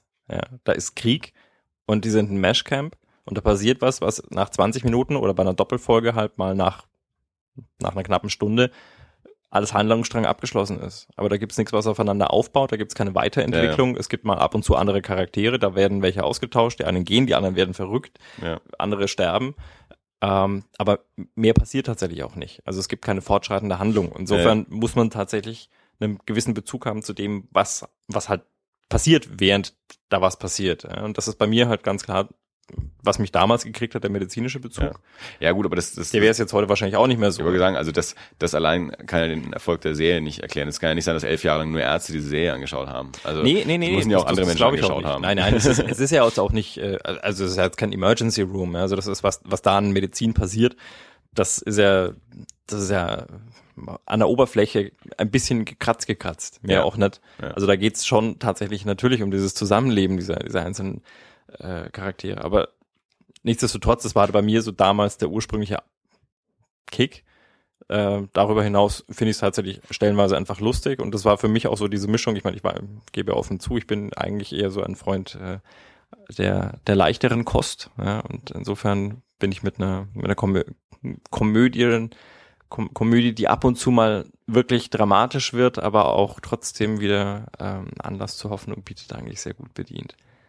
Aber insofern würde es mich tatsächlich bei dir wundern, wenn, also einfach, weil das nicht dem entspricht, was von, von dem ich weiß, dass es im Normalfall dein Ding ist. Ja. Also ich glaube auch, dass es wahrscheinlich, äh, wenn ich alles sehen würde, könnte ich wahrscheinlich sagen, dass mich da einzelne Folgen wahrscheinlich begeistert haben. Da mhm. waren wahrscheinlich Hammerfolgen dabei. Ja. Dass ich aber nicht sagen kann, äh, elf Staffeln finde ich super. Ja gut, das mit Sicherheit nicht. Also es gibt tatsächlich, auch wenn ich sie anschaue, es gibt Folgen, die skippe ich tatsächlich, weil ich weiß, die fand ich doof, die fand ich langweilig oder da, da gibt es irgend so einen Charakter, der, der mich total nervt. Ähm, ich bin zum Beispiel, äh, es gibt, gibt so eine Folge mit Patrick Swayze, äh, da bin ich immer nicht so ganz sicher, wie ich damit umgehen soll, weil die, ich weiß es nicht. Ich habe heute die Folge mit Leslie Nielsen gesehen. Ja. Wo er ein Arschloch spielt. Mhm. War auch mal anders. Ja. naja, aber ähm, insofern, glaube ich tatsächlich, das wird schwierig. Auch was die dramatischen Folgen angeht. Ich glaube noch nicht mal, dass es Sinn machen würde, dir jetzt äh, zu empfehlen, schau dir Mhm. Staffel 3 äh, Folge so und so an, weil die ist super. Ähm, weil das natürlich auch sehr, sehr stark darauf fußt, dass man, dass man halt drin ist, dass Ja. man diese Charaktere wirklich bis ins Detail kennt und, ähm, und, und diese Zusammenhänge auch kennt und da so quasi mitfiebert. Und ich glaube, das würde einfach fehlen. Also Ja. die würdest du sicherlich auch dramatischer finden, ähm, aber ich weiß nicht, ob das, äh, ob das so ohne den emotionalen Bezug zur Serie immer noch das gleiche, Ja. den gleichen Effekt hätte. Ich wollte sie halt gerne sehen, weil sie natürlich immer wieder auftaucht, so Mhm. in, in, in, nachdem ich mich jetzt ein paar Jahren äh, mit, mit Fernsehen beschäftige, ist die natürlich auch eine Serie, die gerade bei den Amis immer wieder auftaucht, ähm, als ähm, sehr einflussreich und eben auch durch diese, ähm, diese, diese Mischung von, von Drama und Comedy. Ähm, und weil ich mich ja obendrein auch noch in den letzten Jahren so vermehrt mit, mit Comedy an sich äh, beschäftige und da zählt Fernsehcomedy natürlich dann irgendwie auch mit dazu. Deswegen wollte ich es halt auf jeden Fall mal gesehen haben. Ähm, aber ja, genau. Also das, hat mich jetzt zumindest die ersten 15 Folgen, 16 Folgen Ich lasse dir die Box nochmal. noch nicht so angefixt. Ähm, Äh, vielleicht kriegt sich doch noch. ja, ja, wie gesagt, also ich bin hab's ja- Oder hab du ja stellst heute irgendwann fest, ich bin jetzt dann doch durch alle elf Staffeln durch, weil ich immer mal wieder so ein bisschen geschaut habe. Ja. Kann ja auch passieren. Zwei Staffeln hast du mir gegeben. Ich Mhm. denke, die, ich meine, jetzt habe ich 16 Folgen von der ersten und die wird 24, 22, 24, 25 Mhm. Folgen haben. Ich denke mal, die erste werde ich schon noch zu Ende schauen und dann sehe ich halt mal weiter, Ja. äh, wie ich damit weitermache. Aber der Film hat mir auf jeden Fall auch ähm, Spaß gemacht. Also ich, ich, ich denke, den, den Bezug zu dem Film kriege ich auch eher eben durch diese, durch diese New Hollywood-Geschichte. Also den, den kann ich verorten. Also Mhm. den, den, den kann ich in eine, in eine amerikanische Kinozeit irgendwie verorten, wo ich andere Filme kenne, wo ich Bücher gelesen habe und so, also wo ich, wo ich weiß, ähm, was sind die Umstände, unter denen dieser Film entstanden ist, was will der Film sagen, wer sind die Leute, also ich kenne jetzt auch Robert Altman, ich kenne die Schauspieler und so, also ähm, in der Serie, klar, ich kenne auch Alan Elder, aber jetzt ver verbinde mit dem relativ wenig. Ich habe den auch schon in anderen Sachen gesehen, aber ähm, habe zudem jetzt nicht die, die gleiche Verbindung wie, wie zu anderen Leuten jetzt aus, aus dem Film zum Beispiel. Also mit dem kann ich da leichter umgehen. Ja, das ist bei mir tatsächlich genau eben so, dass äh, das ist eigentlich wie William Shatner. Ja, also wenn wenn wenn ich den mal sehe, ich weiß nicht, William Shatner hat in äh, irgendeinem Sandra Bullock Film mitgespielt. Ich, äh, Miss Undercover. ja, genau. Da spielt er diesen äh, Ja, und ich meine, ich dachte mir Ja. damals, oh mein Gott, ist der Er ist der immer TJ mopsig. Hooker, ne? Ja, er ist nee, eben nicht. Er, Hey DJ Hooker! Er ist in diesem Film mit Sandra Bullock. Captain Kirk, Captain James T. James T. Kirk. Ja. Ähm, und Alan Elder ist für mich immer Hawkeye Pierce, Ja, ganz ja, egal, klar. wo ich ihn sehe. Natürlich. Ja. Selbstverständlich. So, Mash. Schön, dass wir mal drüber gesprochen haben. Äh, was ich in dem Zuge ähm, dann noch mal erwähnen möchte, ist das Buch ähm, Easy Riders Raging Bulls von Peter Biskind. Ähm, Peter Biskind ist ähm, ja Filmjournalist, ähm, hat ein paar Bücher rausgebracht und äh, Easy Riders Raging Bulls beschäftigt sich nämlich genau eben mit dieser Zeit des New Hollywood, 60er, 70er Jahre im amerikanischen Kino. Ähm, ich find's super spannend und äh, auch extrem unterhaltsam.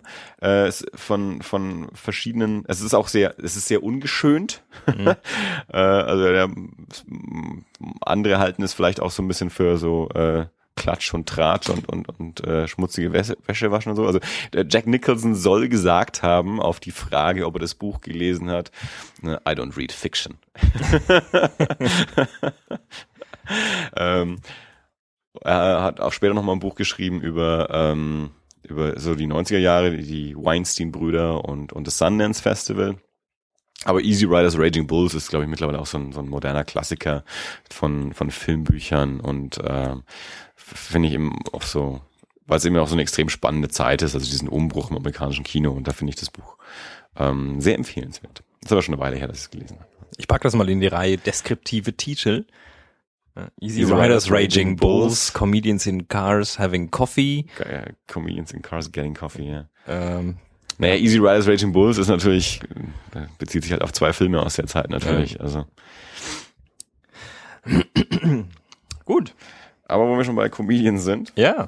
ich habe ja, ich, wir haben, wir haben ja nicht so einen richtigen roten Faden jetzt, aber ich, also, Wir Äh, machen Smash. aber, aber ja, aber pass auf, aber ich, ich, ich kann halbwegs, also äh, Ja. Ich meine, äh, ich, ich habe ein Buch äh, gelesen und es geht um Herzlichen einen, Glückwunsch. einen Komiker in einem Kriegsgebiet. Ja, erzähl. Ja, Kurt Krömer war in Afghanistan.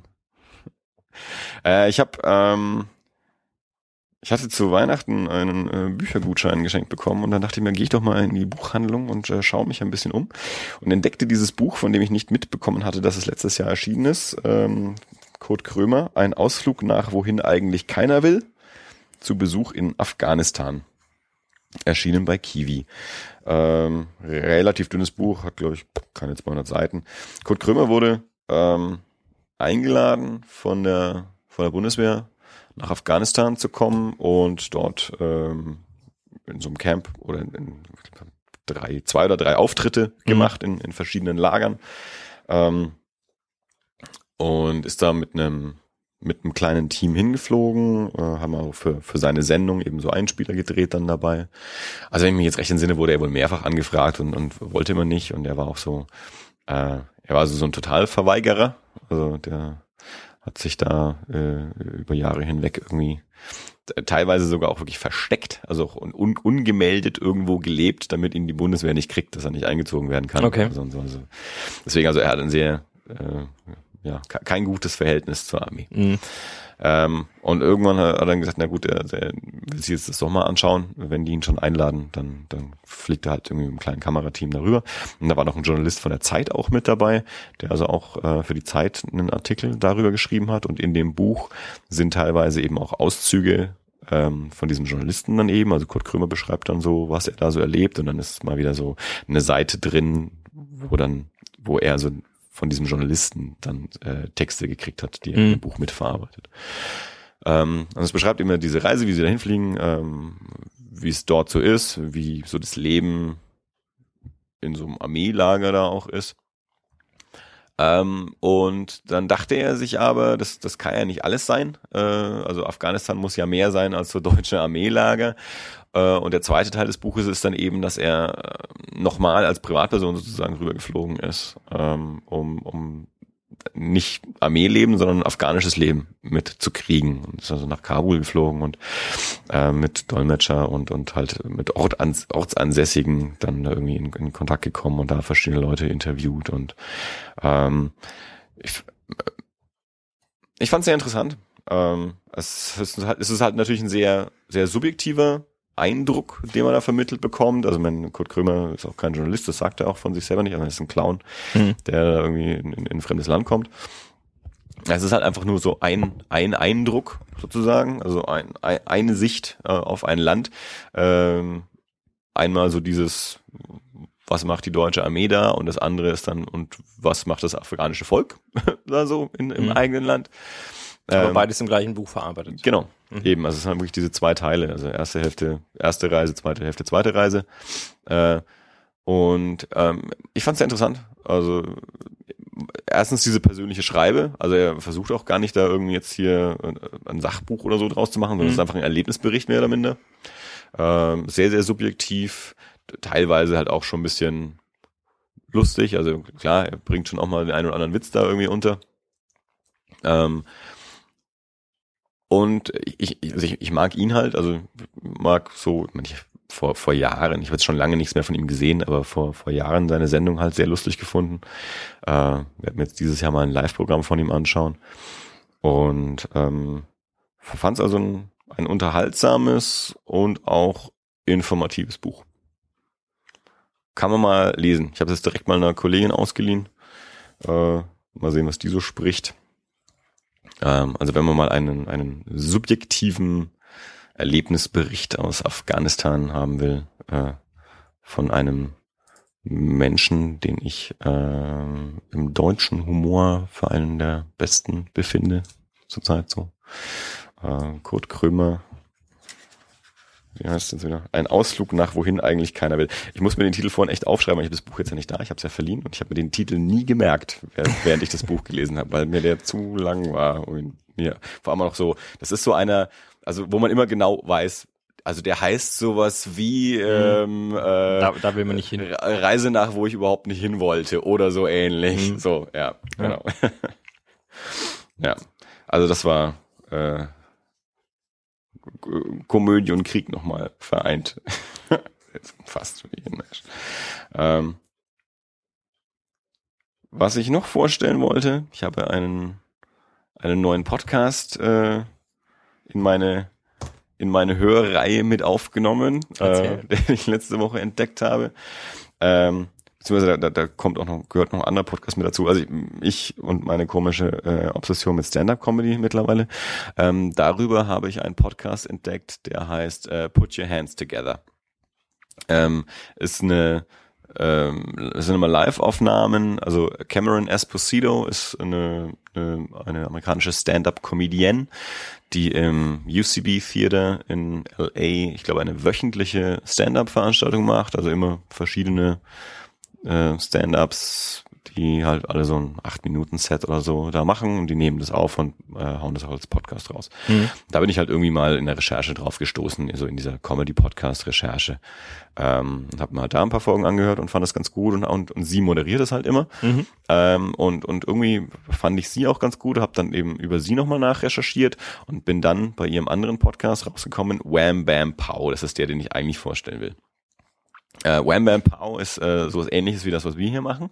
Äh, Cameron Esposito äh, und dann noch ihre Freundin Rhea Butcher, auch eine äh, Comedienne und noch ein Typ namens äh, Ricky Carmona, von dem ich nicht genau weiß, was der macht. Ähm, die treffen sich zu dritt und machen diesen Podcast Wham Bam Pow, der ein, ein Film, ein ausgetrockneter Film-Podcast ist, aber nur für äh, Science Fiction und Action. Also zwei Mädels und ein Typ äh, sprechen über Science-Fiction-Filme und Action-Filme. Ähm, machen jede Woche auch eine Folge, gehen auch immer so 50 Minuten, eine Stunde. Mhm. Ähm, sprechen erstmal so über Movie News, was, was ist gerade so aktuell, gerade, aber natürlich auch eben so in diesem Bereich Actionfilme, Science-Fiction-Filme. Ähm, machen ein bisschen Späße, das sind, das sind halt so Stand-up-Leute und haben dann aber auch immer einen einen Film angeschaut, den sie dann auch zu dritt besprechen. Das sind manchmal aktuelle Filme. Also ich habe jetzt noch nicht sehr viele Folgen gehört, aber sie haben dann letztes Jahr natürlich auch eine Folge über Man of Steel zum Beispiel gehabt. Äh, und teilweise sind es aber dann auch so äh, Klassiker, die sie jetzt halt mal sehen. Also diesen ja, Anfang 30 sind die und gucken immer sehr, sehr viel auf, ähm, auf Netflix und die haben dann zum Beispiel auch mal eine Folge über den Original Planet der Affen gemacht, mhm. den, der also ich glaube, Cameron war, glaube ich, diejenige, die ihn noch nie gesehen hatte und die anderen hatten ihn schon mal gesehen oder so. Und dann gibt es eine Folge über ähm, Flucht aus LA, äh, eine Folge über den äh, Godzilla. Also die Folge, die ich jetzt gerade aktuell höre, da haben sie den, den ähm, den Drehbuchautor vom neuen Godzilla-Film im Interview und besprechen dann den Roland Emmerich äh, Godzilla-Film eben auch. Ähm, also ich finde es ganz lustig, also die, die, ich finde die Typen ähm, eben, die Leute recht äh, sympathisch und mag, mag, wie die damit umgehen. Also die machen das halt auch recht lustig. Äh, und ähm, weil es auch so, es ist halt wirklich so ein Popkultur-Ding. Also wenn halt einfach Arnold Schwarzenegger Filme besprochen werden oder so und, und so ähnlich unernst machen sie es halt auch. Mhm. Also die machen sie es nicht komplett darüber lustig. Also die geben schon echte Meinungen ab und haben auch äh, haben auch Ahnung, so ist es nicht. Ähm, aber es ist halt alles eine, eine sehr launige Veranstaltung. Also drei Freunde treffen sich halt und, und reden über, äh, über einen Actionfilm und noch ein bisschen über so Movie News oder so und machen noch irgendwie kleine Spielchen äh, dazwischen. Ähm, den, den möchte ich empfehlen, weil der, der macht Laune. Klingt auf jeden Fall auch nach was, was ich mir gerne anschauen würde. Und Sie haben das letzte Mal hier über den äh, über den Thriller Side Effects ge ähm, gesprochen, den ich auch gesehen habe. Und ah, hast du? Ich nämlich nicht. Ich habe mir die Folge gestern angehört. Ich ja. habe aber den Film nicht gesehen. Habe ich. Ich äh, wollte den auch tatsächlich sehen. Also Side Effects, Steven Soderbergh. Ähm, also ich weiß jetzt natürlich schon sehr viel, weil ich mir den, den, den Podcast angehört habe, aber ich bin ja, ich bin ja, äh, einer meiner Vorsätze für dieses Jahr ist ja Scheiß auf Spoiler. Mhm. äh, von daher äh, ist das ja kein Problem. Wie fandst du den Film? Ich weiß, dass ich echt müde war, als ich ihn mir angeschaut habe. Ähm, aber ihn unbedingt bis zum Ende anschauen wollte. Also ich hatte ihn auf DVD hier aus der Videothek. Mhm. Und äh, er hätte ihn also auch problemlos am nächsten Tag weiterschauen können, weil die DVD, glaube ich, über Sonntag eh hier lag. Aber das war so ein ja. Nee, nee. Mhm. Jetzt fertig machen hier. Weil er so spannend war oder weil er ich bin mir tatsächlich nicht mehr ganz sicher, also schon eine Weile her. Ja, naja, gut, das, ist, das war jetzt kein Star Wars, ja, aber Ähm, der, der war schon, also ich hatte schon Spaß gemacht, glaube ich. Hm. Okay. Ja, man kann es ja mal ein paar, also falls da ja, ich, ich habe schon mal so ein bisschen durchgeschaut, äh, so, so durch, äh, durch die eine oder andere Folge. Was da, was da so äh, für Titel dabei waren, wollte ich Kick-Ass 2. Äh, den habe ich auch nicht gesehen. Also der macht Spaß. Also die, die haben halt auch mal so ein. Aber was ich ganz gut finde bei denen. Escape Plan, sehen wir bei Escape. Ja, ja, ja. Hast du Escape Plan die, gesehen? Die, nein, die hast du gesehen. Ja, ich weiß, aber du hast, ich weiß nicht, ob du mich davon abhalten hast lassen. Naja, ins, alleine ins Kino gehe ich nicht und, äh, und ich, vor allem nicht in sowas. Und ich streame ja keine Filme. Sehr vernünftig, sehr also, lobenswert. dann, dann würde ich mir auch sicherlich was aussuchen, was mir mehr Spaß macht ja. als, als der.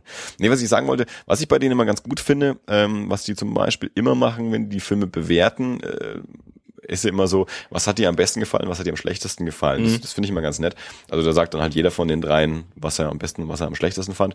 Das ist natürlich immer, also was, was, was ich eine nette Art finde, ähm, so eine so eine Bewertung auch zu haben, wenn man einen Film mal von, von der Warte ansieht, nicht so, ja. nicht einfach nur mal so, wie, wie fand ich den Film generell, sondern was fand ich wirklich, wirklich toll und was fand ich, und vielleicht ja noch nicht mal richtig scheiße. was hat mir am schlechtesten gefallen, heißt ja noch nicht, dass ich was richtig scheiße fand. Das heißt ja nur so, das ja, es schafft, es schafft eine Relation, ja, klar. Es kann ja auch sagen, ähm, wenn ich, wenn ich sage, an Escape Plan fand ich das Beste, den österreichischen Dialekt der Synchronstimme von Arnold Schwarzenegger.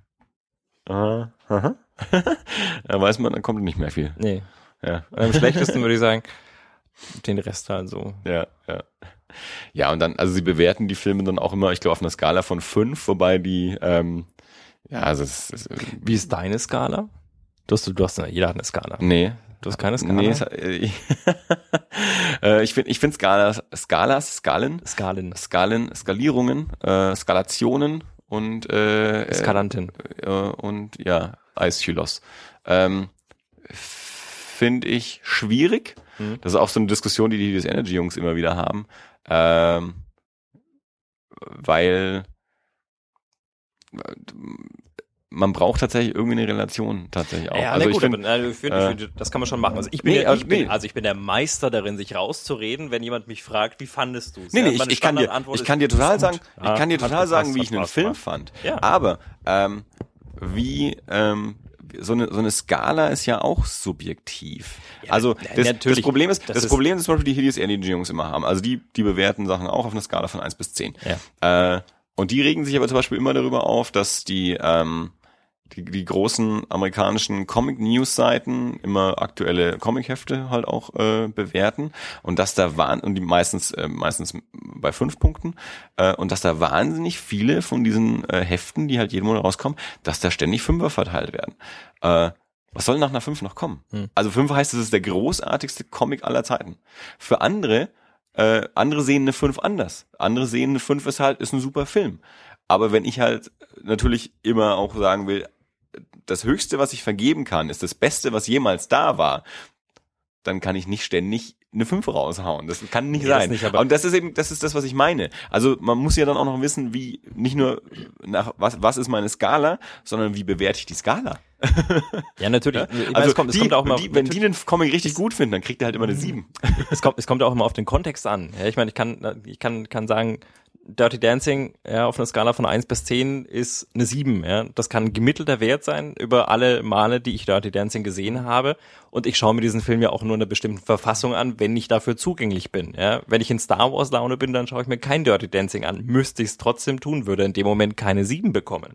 Aber wenn ich mir Escape Plan ein einziges Mal anschaue, und da will ich mir ja einen, einen äh, nicht allzu tiefgängigen Action-Thriller mhm. anschauen, dann, dann schaue ich mir den an und ich finde ihn schlecht, dann finde ich, dann kann ich durchaus sagen, der war eine 2.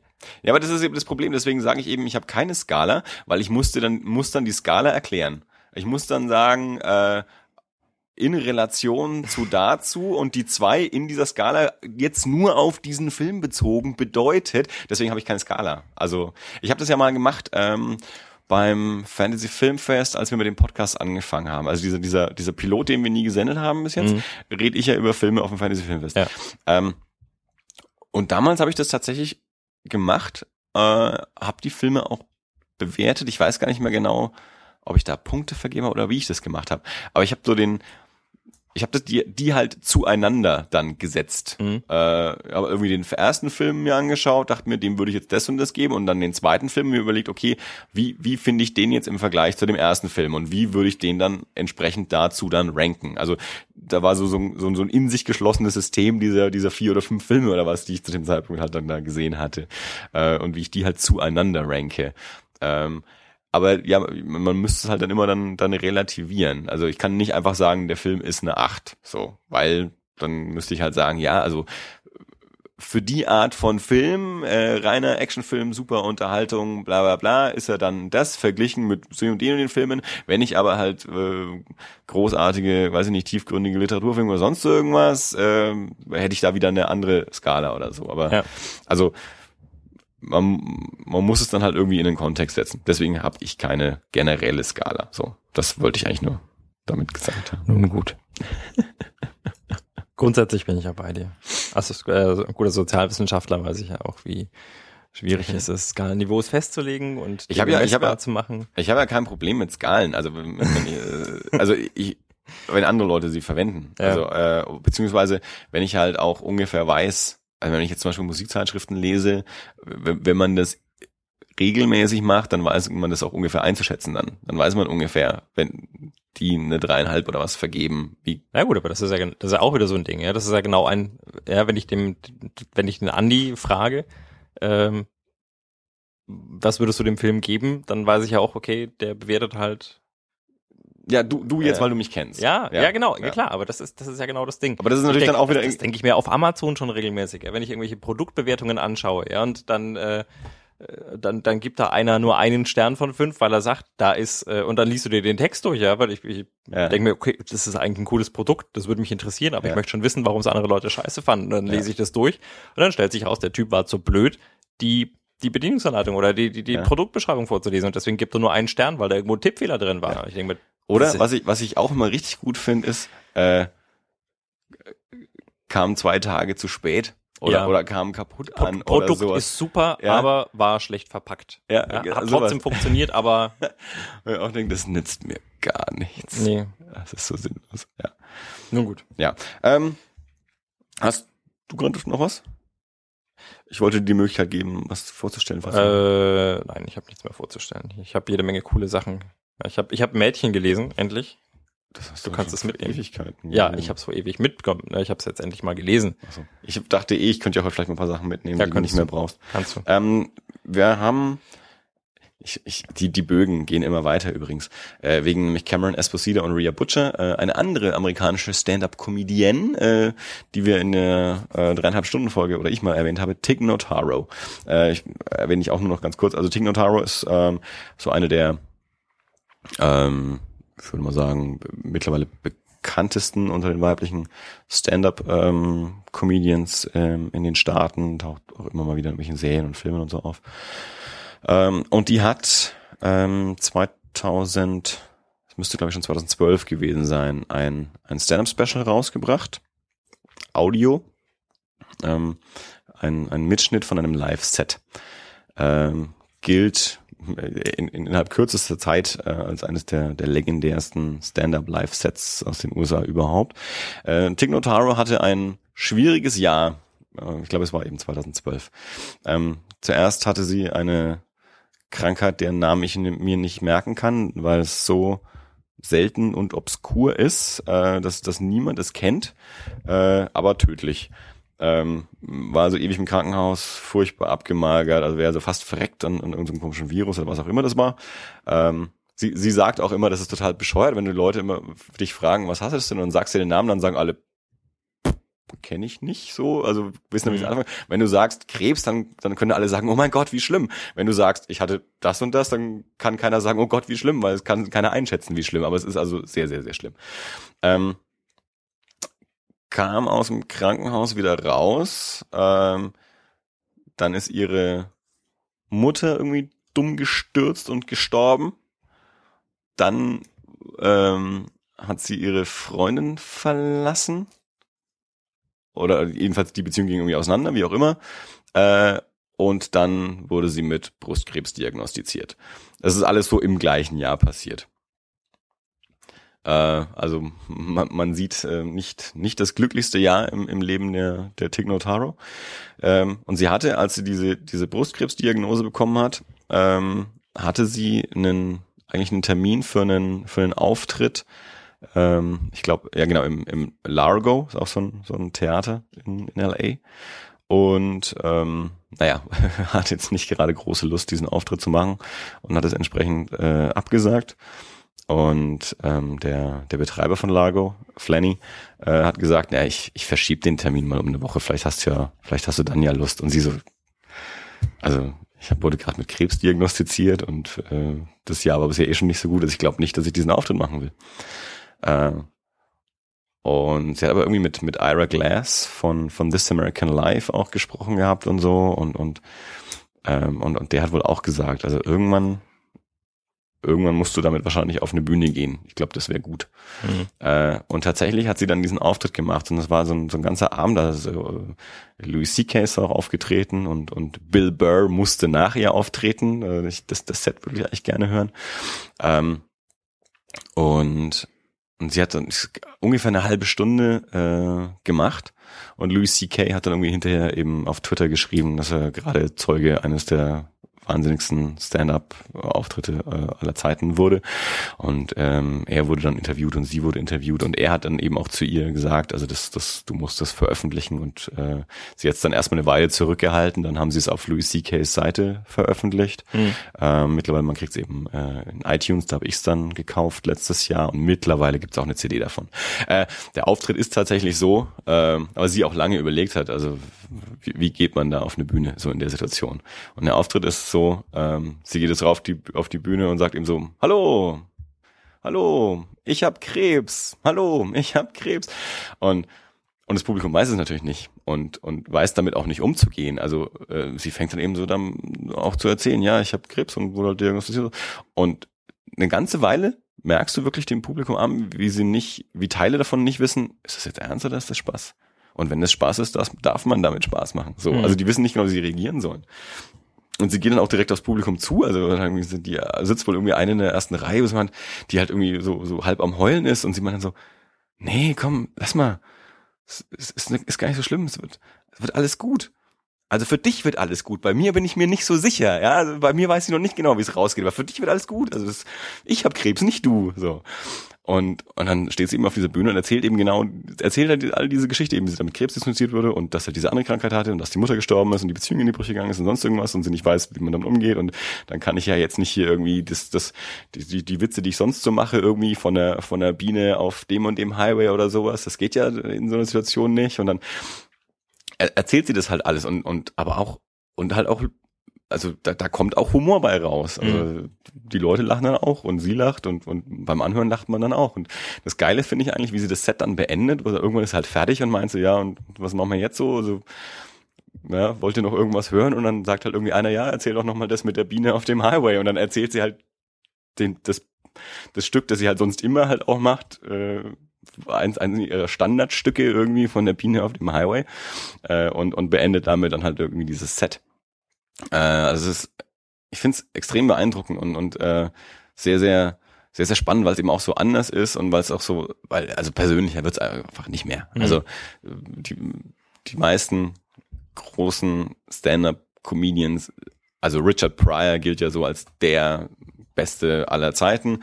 Und zwar ab dem Zeitpunkt, wo er äh, wo er angefangen hat, wirklich einfach persönliche Geschichten aus seinem Leben zu erzählen und auch so Scheißgeschichten zu erzählen. Also, und daraus aber halt auch einen Humor entwickelt hat und, und alle sagen immer auch so diese, diese Verwundbarkeit, die er dabei auch ausgestrahlt hat, mhm. weil, er, weil er sein, sein Seelenleben sozusagen preisgegeben hat. Äh, und das ist genau das, was sie da halt macht. Also sie geht halt auf eine Bühne vor, keine Ahnung, ein paar hundert Leuten oder so und erzählt halt mir geht's gerade richtig dreckig. Es kann sein, dass ich auch demnächst sterbe oder so. Ich weiß es nicht. Ich ähm, habe halt gerade erfahren, ich habe Krebs und das Jahr war auch sonst schon nicht so gut. Ja, also ähm, das, das macht halt so spannend. Es gibt ja auch so andere, die halt einfach gute Witze schreiben und so einen mhm. nach dem anderen raushauen. Äh, aber das ist halt so, da, da kriegst du halt von den Menschen irgendwie was mit. Also es war so extrem persönlich ist halt. Also ähm, das das Special heißt Live, ist natürlich auch ein bisschen ein Wortspiel. Also so Stand-up-Specials heißen ja gern mal Live Mhm. Ja, weil live aufgenommen und es schreibt sich halt gleich, aber gesprochen ist es eigentlich dann eben live, weil na, eben so dieses äh, nicht sterben, sondern leben Ding sein soll. Äh, Tig Notaro live auf iTunes zu haben und auch, glaube ich, irgendwie als Import-CD ähm, sicherlich auf Amazon oder so zu kriegen. Ich habe ich hab mir damals hab mal auf iTunes gekauft, was damals noch keine keine CD-Version gab.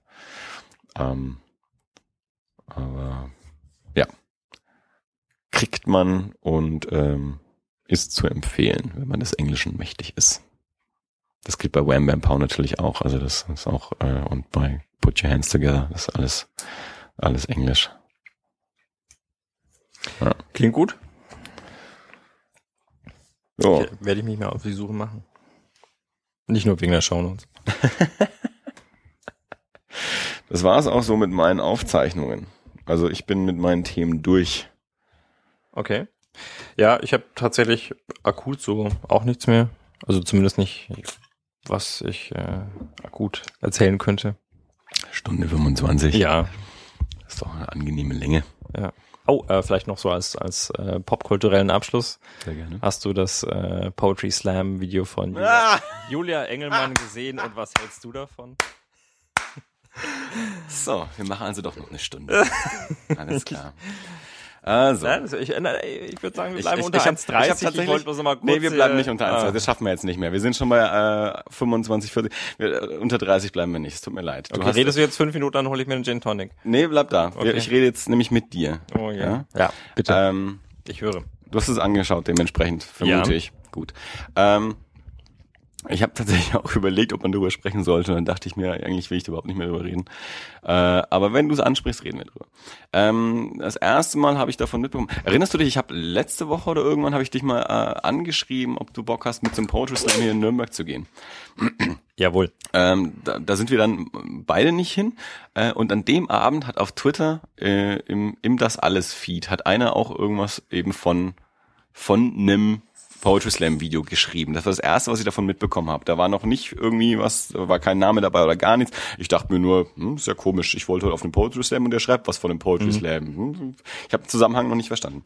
Und dann in den nächsten Tagen ging es dann los, dass dieses Video auf Facebook auftauchte immer mehr Menschen es gepostet haben, gerne mal mit dem Kommentar so true und so wahr. Äh, Diese beiden Versionen habe ich gerne mal gelesen. Ähm, ich bin ja so äh, verrufen als der Typ, der, wenn alles gut finden, muss ich es ja schon scheiße finden. Normalerweise interessiert es mich ja dann einfach schon nicht, wenn wenn wenn es nicht die richtigen Leute posten, aber es häufig auftaucht, bin ich derjenige, der sagt, na, ich guck's mal nicht an. Mhm. Ähm, ich habe es dann aber angeschaut, relativ schnell, also für meine Verhältnisse schnell angeschaut. Und das war Freitag vor einer Woche. Ich gebe zu, ich war an dem Tag äh, nicht gut gelaunt und das mag vielleicht auch dazu ähm, beigetragen haben, dass ich ähm, ja nicht so wohlwollend auf dieses Video reagiert habe.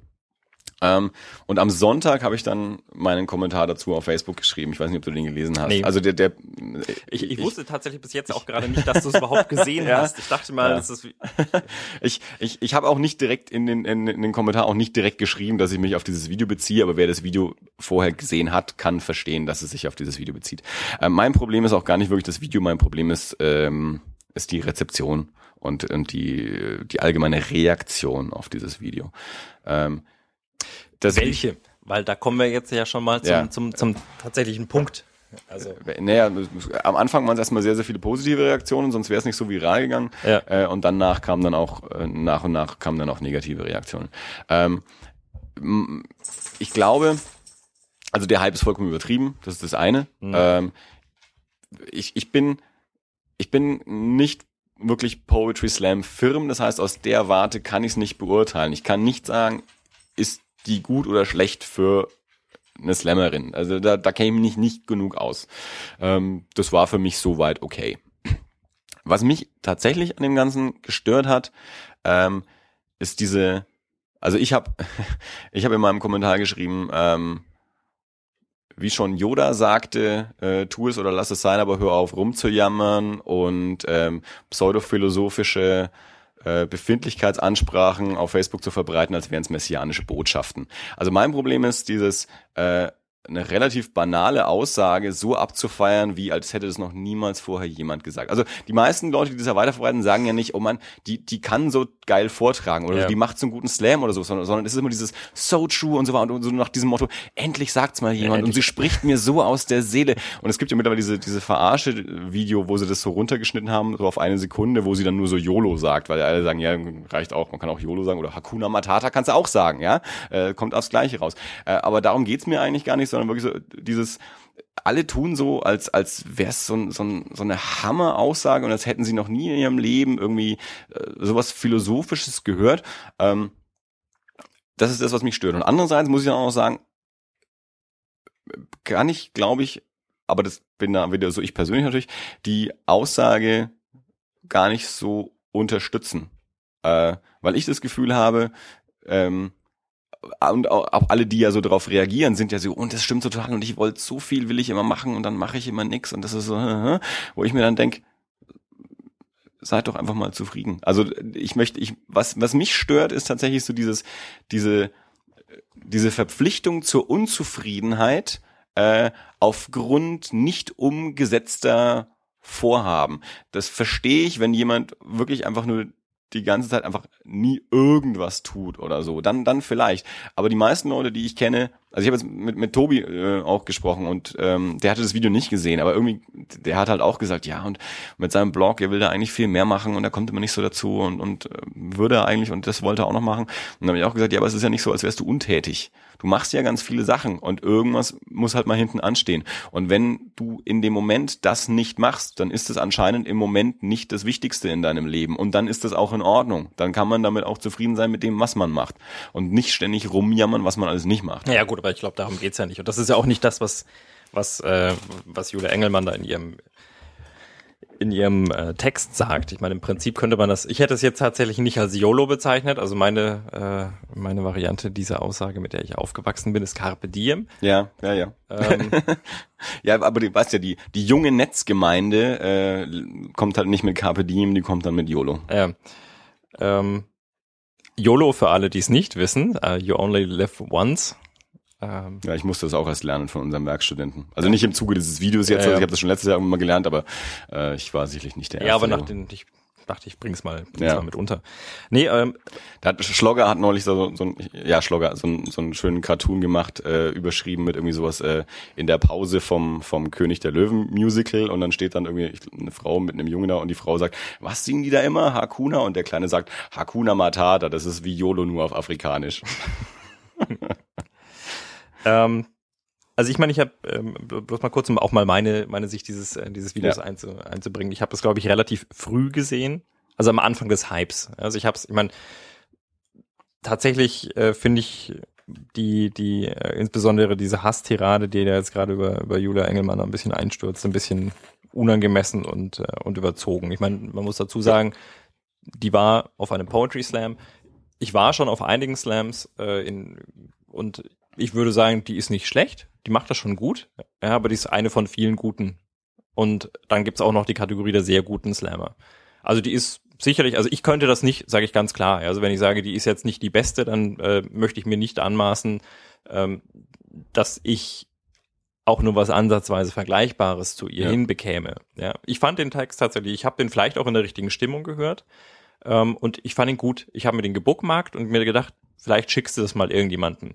Bis ich dann gesehen habe, dass irgendwie eine Woche später das angefangen hat, irgendwie so im Minutenrhythmus durch meine durch meine Timeline zu ploppen, wo ich mir dann Ja. gedacht habe, jetzt kann ich den Link eigentlich wieder löschen, weil jetzt ist es viral, jetzt brauche ich eigentlich überhaupt niemandem mehr irgendwas zu sagen, ja. Und jetzt kann ich hier irgendwie, kann ich bloß nur sagen, ja, äh, ist ja schon wieder alt.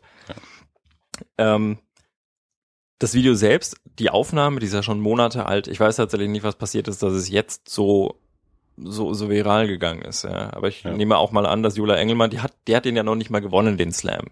Ja. Ich glaube, die war noch nicht mal unter den ersten zwei oder drei.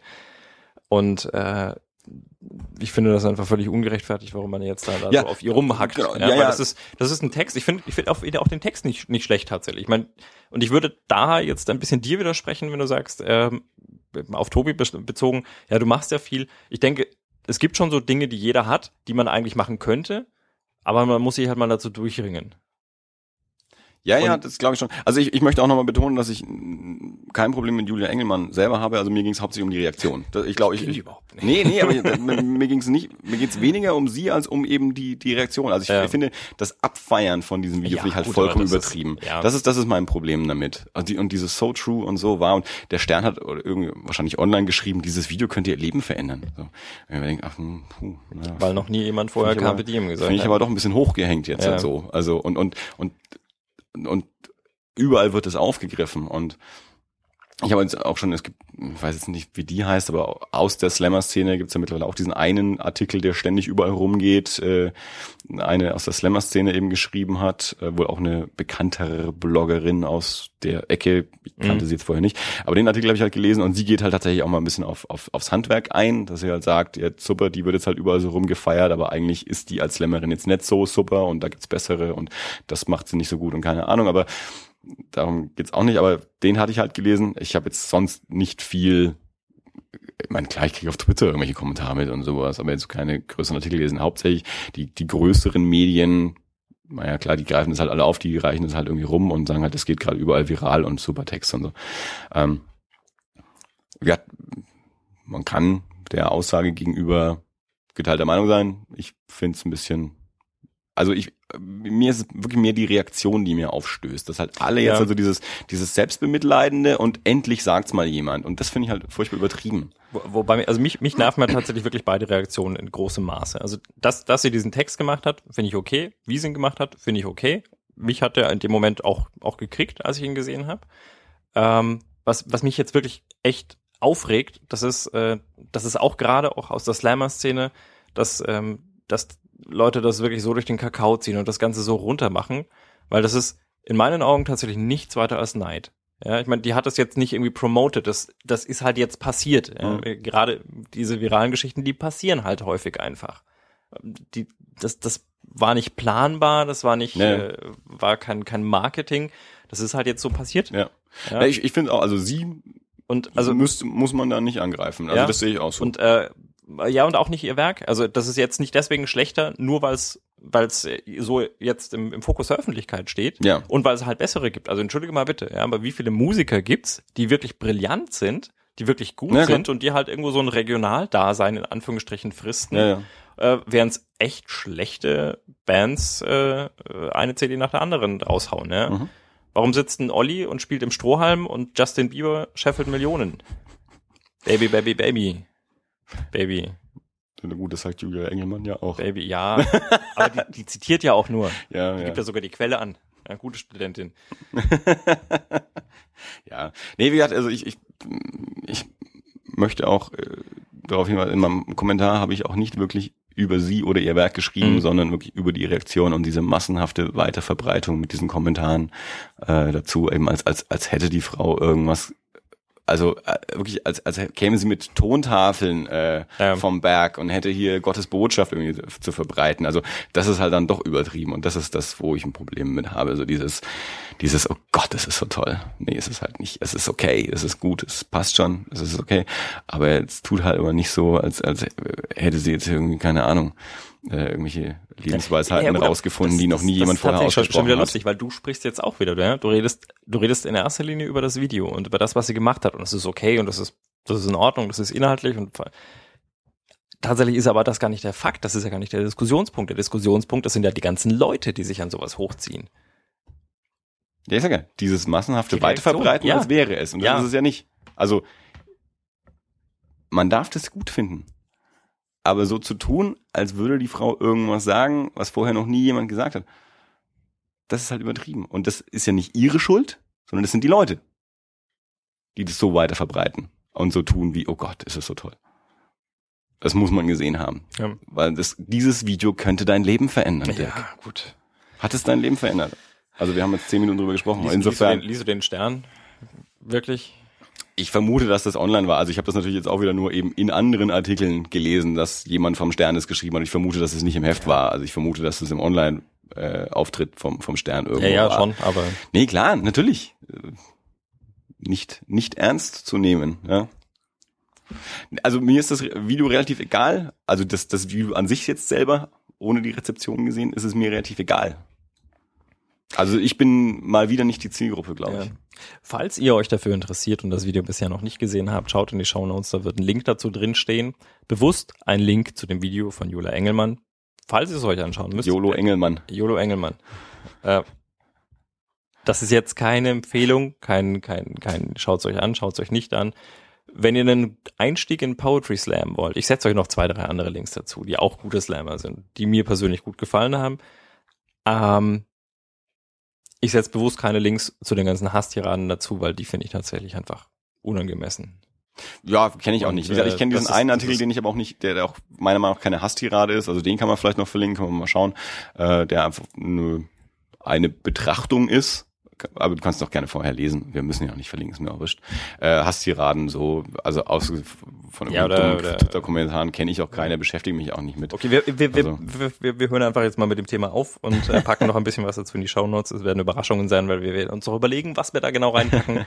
Und äh, falls ihr Diskussionsbedarf habt, seid ihr natürlich herzlich willkommen, entweder auf unserer Facebook-Präsenz unter irgendwas mit das alles und Podcast oder auf unserer Webseite das-alles.de Und auf Twitter. oder auf Twitter at das underscore alles.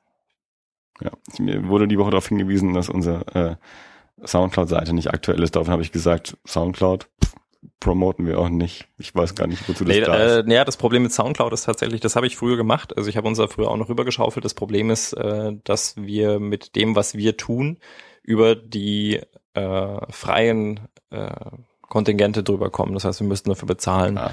Und nachdem es auf unserem Server liegt, Ja.